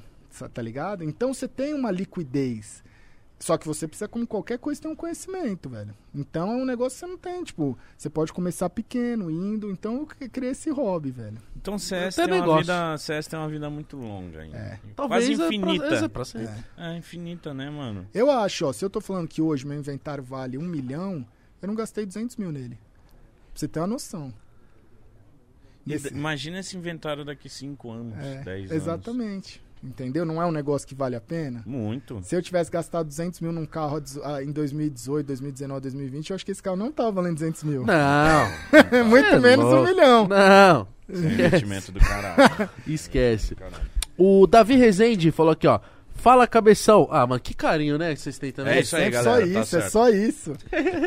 cada, Cabeça pod- cada podcast seu é mais inspiração. E me diz uma coisa: a justiça pro V2 e pro Slading Sai fora. Sai quando? Nunca. É, é, é uns caras que fica jogando contra nós e telando. Fica telando, aí fica matando. Dando ghost. Chato, mano. Não Chato. vai, não, não, não, não, não vai. nunca. Aí eles criaram essa campanha, aí é jogador, é não sei o que, fica pedindo, aí eu desbano, vou desbanir. Eu falo, cara, é, é- ó, eu falo assim, tem um ban. Quando você é banido ali do chat, você tem que renascer, eles têm que renascer, velho. É criar outro nome, criar outro nick e renascer, E velho. vem, e vem é, com calma. não é renasça, velho. Eu falo, banir é renascer. Mano, então tomar um ban deve ser doído, mano. pra Deve ser galera que, triste. que assiste, assim. Tipo assim, caralho, fui merda. Fiz bosta. Não, se você é banido, você fez alguma merda, certeza. E tem, não dá pra você. Cara, é aquele negócio, velho. Não tem o que fazer. Não, assim. não, não, não, não, não, não, Tipo assim, a pessoa que fica telando, a pessoa que dá Chato. spoiler e a pessoa que Tem uns caras que fica... joga com cheat. Mano, tem uns, Nossa. tem uns cara que fica assistindo a transmissão e às vezes tem site de aposta que eles têm um outro delay. Então imagina que eu tô transmitindo aqui, eu tô no, no, no round ali 15 Tá. e aí falta 30 segundos pra acabar um round, só que o cara tá no site de aposta e no site de aposta já atualizou quem ganhou um round, porque os caras são um pouco mais rápido. O cara pega esse resultado e põe no chat. Ah, que Ah, não sei quem ganhou o round, não sei quem ganhou o round. Eu fico maluco, eu bano esse cara e nunca mais volta, velho. Mas- Porque certo. às vezes eu tomo esse spoiler. Imagina você tá transmitindo Nossa. e aí você tá interagindo com o Perde o chat. tesão. E aí o cara fala, porra, o cara ganhou o round. E eu fico pensando, mano, eu espero que o cara não. Aí eu clico no nick do cara e deixo ali. E aí eu fico pensando, se esse cara ganhou um round, esse cara tá banido. Bane com gosto. É, às vezes, eu acho que eu já bani alguns que só escreveu, caralho, eles ganharam o round, mas tipo, sabe, torcendo. Ah. Eu falo, toma cuidado com isso, porque se os caras ganhar, eu vou banir. se eu ver, Cu- cu- cuidado com o que é dito, então. é foda, velho. O Pedro Sala falou aqui, ó. Tu é zica, Gal. Satisfação poder assistir você por mais aqui, aqui mais uma vez. G, G.3, ele mandou. X, é que tem G, 3, X. Ah, é que ele mandou, mandou um pontinho. É, mano, acho que os caras querem que você volte, viu? Vai voltar, esse G3X é, é febre, velho. Um dia, quem sabe. Mas é bom também deixar aquele gostinho, tipo, ah, vai voltar. Um dia volta. Deus sabe, Deus, tá na mão de Deus. A Camila Sanini falou aqui, ó, Gal, nos momentos difíceis você e a tribo me ajudaram muito. Obrigado por tudo. E a expectativa pro Major Hill? Beijo pra Leti. Um beijo aí, cara. É, me- vai ter a primeira vez que o- a Copa do Mundo de Counter-Strike vai ser no Brasil, velho. Vai ser no Rio de Janeiro, final do ano. Os ingressos esgotaram em, tipo, 30 minutos, uma hora. Que isso? Mano. Quantos ingressos assim? Ah, velho, são. A Arena eu acho que são pra 18 mil lugares. São quatro dias de evento. Você vai estar lá. Eu vou estar no Rio de Janeiro, não sei ainda como e como vai ser feito. Mas, Mas. eu estarei do Rio. Você não sabe mesmo? Cara, assim, eu não posso falar, velho. Eu Viu? não posso falar, velho. Eu não posso falar, mas assim, a gente quer fazer uma festa legal, sabe? O Rio de Janeiro, o Brasil, Counter-Strike, vai ser um negócio foda, velho. Imaginou a ansiedade que vocês estão de sediar essa parada? Vai ser legal. E quem vai organizar é a SL, que a, que a gente transmite, né? A gente tem um contrato com eles, que foi outra coisa muito insana, né? Que nesses, nessa jornada, assim, imagina que é, a gente parte de um lugar onde você não tem dinheiro para streamar, pra, você não tem dinheiro para transmitir os campeonatos, nem próximo. Por quê? Porque existe uma indústria onde você tem os estúdios. Então, o estúdio, aqueles estúdios que eu falava assim, pô, o cara vai lá, traz o maluco da TV, faz um investimento, faz o negócio tudo formal, eles detinham os direitos de transmissão. E eu virava e falava assim, mano, quem sabe um dia a gente vai transmitir. E hoje, velho, a gente tem os direitos de transmissão de todos os maiores campeonatos CS do mundo, velho.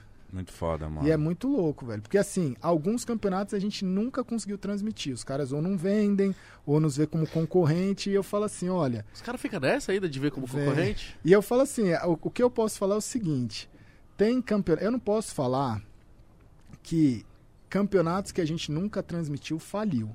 Eu não posso falar isso, que um, que um campeonato ou um evento faliu porque a gente não transmitiu. Sim. Mas eu posso falar que nenhum evento que a gente transmitiu faliu. Foda. Só aumenta, né? então, só aumenta, tá ligado? É um orgulho que eu falo assim, caralho, velho. Todas as empresas internacionais que fecharam a transmissão com a gente, nenhuma delas nunca quebrou, muito pelo contrário. Isso é um sucesso. Isso é, mano, isso, isso é muito louco, velho. Não, de verdade, mano. Ó, de verdade, Gal. Obrigado por ter vindo. Você gostou de ter conversado com a gente? Muito, velho. Tem muita coisa ainda, muito rápido, né? Você, você É muito rápido que ele faz 12 horas. é. Então 3 horas pra ele é tipo, ah, bobeira, tranquilidade. Mano, de verdade, é tipo, a gente trocando ideia com você, a gente vai entendendo, pô, eu tive essa oportunidade de trocar ideia com você pessoalmente aqui agora, a gente entende por que que as suas coisas, né, você fala que não é só você a tribo, por que que as coisas estão dando tão certo, porque tá ficando tão grande, a gente vê que veio uma produção inteira acompanhar, as coisas estão muito grandes, essa campanha gigantesca. E todo É mundo na foda, ansiedade de- cara. do dia que você ia vir. E o Gaulês, e o Gaulês, e o Gaulês. É, Cadê o cara. Gaulês que não Você é muito aparece? querido, porra. É legal pra A caralho. gente andando pela CCXP ali Awards, assim, você, a gente chegou, fez o, o episódio ali, você participou, e ali, depois que acabou, a gente indo pra premiação, e depois saíram todo mundo. É dia 28 então, né? É. Eu falei, caralho, mano, tipo assim, você é muito, muito querido, é uma parada muito foda. Volte aqui quando quiser. Eu vou voltar. Fala assim, mano, eu quero ir aí. Pode, nós é assim, mas ah, quero ir aí. Vem. Vem. É legal. Por favor. Porque assim, acho que é- fica uma expectativa, né? é, de coisas incríveis. Mas é um papo da hora, sabe? Eu acho que é, é muito do, do, que, do que a live é no dia a dia, sabe? Tem coisas muito fodas que já aconteceram, tem coisas fodas que vão acontecer, tem momentos muito emocionantes, tem momentos muito felizes, momentos tristes. Mas eu acho que é um pouco disso, sabe? A pessoa entender que tem uma comunidade que é pra todo mundo e a gente tá lá todo dia, velho. Todo dia tem um espaço, sabe? Onde a gente faz stream, a gente. Pô, é, é muito amor, velho. Eu acho que o, que o, o que o que a gente criou ali, o que a gente faz é, é, uma, é uma relação muito legal, sabe? Você não vai chegar em casa e vai streamar agora, Isso não. que eu ia Hoje perguntar, não, mano. Hoje não, hoje não. Mas, é, cara, é aquilo. Eu tirei. é, Essa semana, assim, eu me toquei, sabe? Porque eu fico sempre no. Ah, eu vou. Eu, vai ser diferente, vai ser diferente, né? Principalmente com a Leti. E aí teve o Player Break, que é um, um mês no ano que tem que os grandes campeonatos não fazem evento. Então, pra dar uma folga, um respiro pros jogadores. Só como eu faço todos os principais campeonatos, velho, eu fico. Esses foram sete fica meses maluco. direto. E aí chegou meio que no primeiro dia do Player Break eu fiz live. Chegou no segundo dia aí eu fiquei pensando, eu falei, porra, mano, passei sete meses falando pra ela que, velho, uma hora ia dar uma, refo- uma, não, uma, Relaxadinha. uma relaxada. E aí foi muito louco, porque aí eu fiquei com ela no final de semana, que a gente foi pro casamento do Apoca, aí fiquei com ela na segunda, tá? Não, na segunda eu fiz live. Aí na terça-feira eu olhei e falei, pô, fiz live na segunda, terça, aí ontem fiz live. Aí hoje eu fiz uns negócios de manhã, reunião, porque quando não tem live, os horários que não tem, o brecha, a galera fala, ah, já que o Gaules hoje tá de. tem amanhã de folga, vamos fazer reunião, vamos fazer não sei o quê, vamos gravar Você não, sei o quê. para, mano. Não Tem- para. Ah, então. Não para. Ele faz live pra se livrar de vocês, mano. Mano, e aí, Pra não ter que fazer reunião. E aí é muito louco, porque aí chegou, depois da reunião, eu postei assim, eu falei, pô, vai ter o Pod Paz 19 e tal, não sei o quê. O que, que vocês acham de eu fazer uma live até umas 5? E aí, uma galera no Twitter pilhando, pilhando, pilhando. Aí veio um comentário assim um, de um mano lá, ele falou assim: fica com a Leti, Gal. E aí aquele comentário me pegou, tá ligado? Porque eu virei e falei assim: caramba, velho.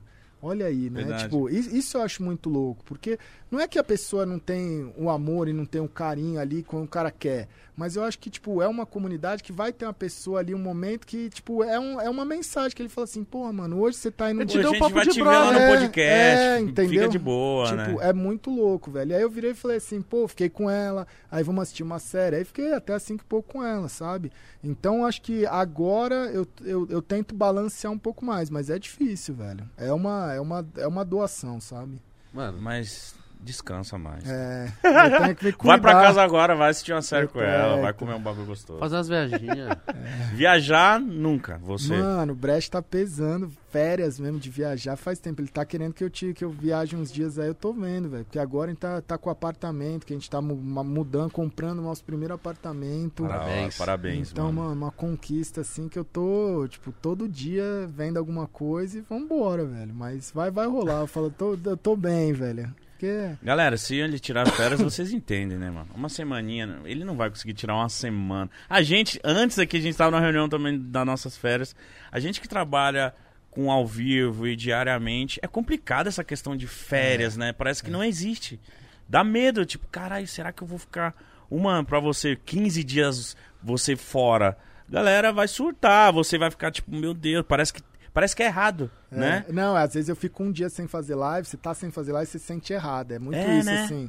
Você fala, caramba, mano, o que, que eu tô fazendo aqui? Por que, que eu não tô lá? Tipo, o que... é, é um rolê, é um sentimento meio doido, velho. Mas eu acho que a tribo entende que tipo, Entende. Mas é, foi o que- o negócio que a gente tava conversando. A gente conversando com o pessoal, falando, mano, a gente precisa também pegar uns diazinhos, dar uma descansada tal. A gente fez uma viagem, trampou pra caramba, e viagem sempre cansa tal. Aí, quando chegou hoje, na hora de conversar, então, ah, vocês querem uns dias mesmo? Aí, nós já começou, tipo assim, não, mas será que precisa de uns dias? Não, não, não precisa tirar uma semana, tira... Na Se- sexta. Uma sexta-feira...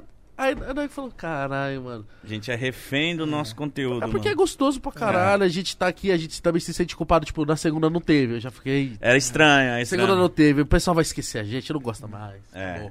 Tem é, eu acho que um dia, cobrança. eu tô tentando assim um dia, tipo, a segunda-feira, um dia, tipo, e aí, a minha ideia é muito louca, cara, quando começou um pouco antes da, da pandemia, eu ainda não tinha fechado tantos campeonatos, não tinha, tipo, eu olhei e falei assim, cara, eu vou fazer live de terça a domingo, das 17 horas até as 2 da manhã. Eu imaginei, falei, das 17 até as 2 da manhã vai dar umas 10 horas de live, 10 horas, mas eu não cheguei nunca nessa meta de 10 horas de live por dia, velho, nunca, Que velho. chega ali duas horas da manhã na madrugada, dá um Ah, pica, não, galera. primeiro que não começou às 17, começou a fechar campeonato, começou às 7. Em vez de 17, começou a ser às 7 da manhã.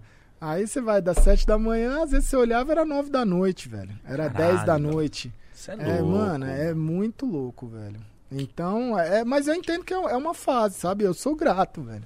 Porque é uma parada você fala assim, pô, eu tô me esforçando, eu tô dando meu máximo e eu tô recebendo um, um carinho por isso. Mas não dá pra sabe? falar também que não trabalha, né? Porque tem gente que acha que quem trabalha com internet, Ah, ah, É. mas eu quando é gosto. que você vai de- trabalhar de verdade? Mas eu deixo achar, velho. Eu- foi o que eu falei, eu tenho o maior orgulho de colocar desempregado. Quando eu vou, os caras falam, pô, eu nem, quero, eu nem fico meio na pira de explicar, sabe? Eu acho essa vaidade eu não tenho, velho. O cara, pô, você faz alguma coisa além de streamar? Eu falo, mano, só streamo mesmo, tá tranquilo, tá ligado? 15 horas por É, dia. Mas porque eu acho que, cara, é, é- é aquele rolê da dúvida. Essa dúvida não é minha, velho. Você acha que eu não trabalho? Tá tranquila, velho. Essa parada que você falou me deu um. É, um isso aí ficou estalinho na minha cabeça Saca, também, velho? mano. E, e eu, eu falo, hoje não é só NBA, não é só Fórmula 1, não é, pô, transmitimos o Campeonato Carioca também, transmitimos o Cariocão. A gente, cara, é, é Nivea Man, mas é, eu sou um atleta Nike com esse shape. Eu sou um atleta Nike, né, com coleção Nike, e, Muito cara, grande. tipo um rolê Precisa Red mandar Bull, não, pô. Precisa Tá ligado? mandar. Red Bull, velho. Porra, hoje é atleta Red Bull. Então, olha os rolês e falo assim, mano, é muito louco, velho. É impossível todos os dias, velho, né? Então a gente vai fazendo as coisas, velho. Duvido Você- você mandar uma jaqueta pra nós. cara. Vai, então, tem que, velho, olha aí, alô Brecht, né, velho? Cara, a gente lançou a coleção. Eu vi que em- bugou o Foi bagulho, 30 né? minutos, velho. 30 minutos esgotou tudo, velho. Vai ter restock agora. E a gente tá querendo aí fazer mais coisas, assim, no futuro ter um, Que tipo, louco. é, é muito louco, velho. Tem Caralho, coleção. como que foi? Foi 30 minutos. de- 30 minutos, velho. E imagina gostoso, essa hein? tipo, será que o pessoal vai comprar? Eu tinha Vai certeza, eu avisei, eu avisei a Nike, falei, olha, é pouco, pessoal vai, vai, o site vai quebrar, vai ter um, não, pô, relaxa, a gente tá acostumado, pô, só quebrou quando lançou com não sei que artista. Eu falei, então beleza, velho. Essa dúvida é sua. É, a dúvida é, é, é muito legal, velho, essa dúvida é sua. Então, mano, eu vou falar, fa- faz desse jeito. E aí depois, na, na- a- o, o legal é a reunião pós, velho. Aí quando você vai na reunião pós... Você já vai sorrindo, né? é, que aí você fala... Eu tá aí, falei. É, entendeu? Cara, que foda. É. Isso é muito grandioso. É. Que você tá fazendo é muito grandioso. Chegar nessas marcas gigantes e tá dando uma atenção pra, pra, pra isso que você tá fazendo, tá ligado? Eu- é, como eu falei, a gente fica muito feliz porque a gente se inspira E nessa parada. parte, se inspira. A gente quer. O Pode Pá, a gente sonha, a gente tá idealizando, pô, a gente pegou um prédio, sabe? Tipo, a gente quer realmente trabalhar na internet e mostrar que sim, mano, dá pra fazer um canal na. na, na- na- Não como precisa se fosse ir um canal de TV, tem como fazer, cara, no, É. na internet. Então, Isso tipo, daí é foda, velho. A oportunidade que vocês dão pra galera, eu acho que é o lance de compartilhar, sabe? Tudo que você compartilha, mano, a chance de crescer é maior, velho. E a chance de cair é muito menor, velho. Porque quando você tá em conjunto, eu acho que o Podpah tem muito isso, assim, é tanta coisa boa, é tanta gente boa, tanta, sabe, é, coisas que aconteceram e o carinho que o pessoal sente, que a, a partir do momento fala assim, ah, mas como você se sente hoje, Gal, que você tem a condição, você tem dinheiro, eu falo assim, mano, isso daí é uma coisa que pode ser hoje, pode ser amanhã, pode ser passageiro. A minha tranquilidade é saber, meu sucesso não é saber que minha conta financeira, meu hoje eu tenho um apartamento que vai ser da hora. Não, velho, é saber que tipo eu nunca mais vou precisar dormir no chão, tá ligado, velho? Esse é meu sucesso, é saber que hoje, se eu estiver em qualquer lugar do mundo e acontecer qualquer merda, eu vou pegar meu celular e falar, mano, tô em tal lugar. Tem alguém pra vir aqui me pegar, tá E vai ligado? ter. E vai E ter, vai ter, e mano. vai ter, tá ligado? Eu acho que quando você alcança isso, você tem uma tranquilidade, porque você sabe assim, não tem como dar errado, tá ligado? Uhum. Não tem. Coisas boas e coisas ruins vão acontecer todo dia, tá ligado? Todo dia. E coisas boas acontecem com pessoas ruins, coisas ruins acontecem com pessoas boas, mas eu acho que você ter a sua segurança é você saber que você compartilha e que você compartilha o bem, velho. E você tá na intenção, tá ligado? Porque às vezes você também vai errar muito. Mas você tava na intenção, tá ligado? De, de fazer uma coisa boa. Mano, fofo. você é é um espetacular. Você é um ser humano muito pica, de verdade. Foi muito foda conversar aqui com você hoje. Espero que você venha mais. E vi- virei, Virá. virei. Tomara que quando voltar, volte muito bem acompanhado. Aí. Ah, entendi. Quem é verdade, quem sabe, né? Um fenômeno. Ah! Você pegou a visão agora. Rapaziada, espero muito que vocês tenham gostado. Se gostou, deixa o like. Se inscreve no canal, siga o Gaules nas redes sociais. Acompanha a live se você ainda não tá conhecendo agora, pelo amor de Deus. Conhecer esse ser humano maravilhoso. Muito tem o foda. QR Code na tela aí da Nivea Man Deep Beat. Pra você também, tem um link na descrição que você pode ver esse vídeo que a gente viu aqui com o Papatinho, que ele produziu. Mano, batimento cardíaco do Gaulês, o cara fez um trap, ainda colocou um malandro pra rimar em cima. Então assista. QR Code tá aí. Nívia, muito obrigado. Que isso aqui é demais. Gal, mais uma vez, obrigado Tamo junto, de verdade, meu irmão. tamo junto. Obrigado, Conta comigo. Tu quer falar alguma coisa aí antes de encerrar aí pra tribo? Nada, só agradecer aí. Olha aí, ó. Tá Ó. aí. Deixar o clima mais cheiroso. Aí, só agradecer mesmo a Deixar o oportunidade. clima cheiroso. ó. E, e é isso, reforçar. Tamo aí live praticamente todos os dias. Todas as Na horas. Twitch, tamo aí, Pra velho. sempre. Só procurar por Gaulês aí, tribo, que você vai achar. Muito obrigado aí, todo mundo que acompanha e fortalece sempre. Tá maluco. É, muito isso, não é místico. É isso mesmo, galera. Hoje é quinta. Hoje é. Graças a Deus, meu Deus, já é sexta, né? Amanhã. E é isso, galera. Espero que vocês tenham se divertido, gostado. Se não conhece ele, você é muito do burrinho. Vai lá conhecer. É isso. Tchau. Dignidade, já. É isso, caralho. Esse aí que é muito bom. Porra.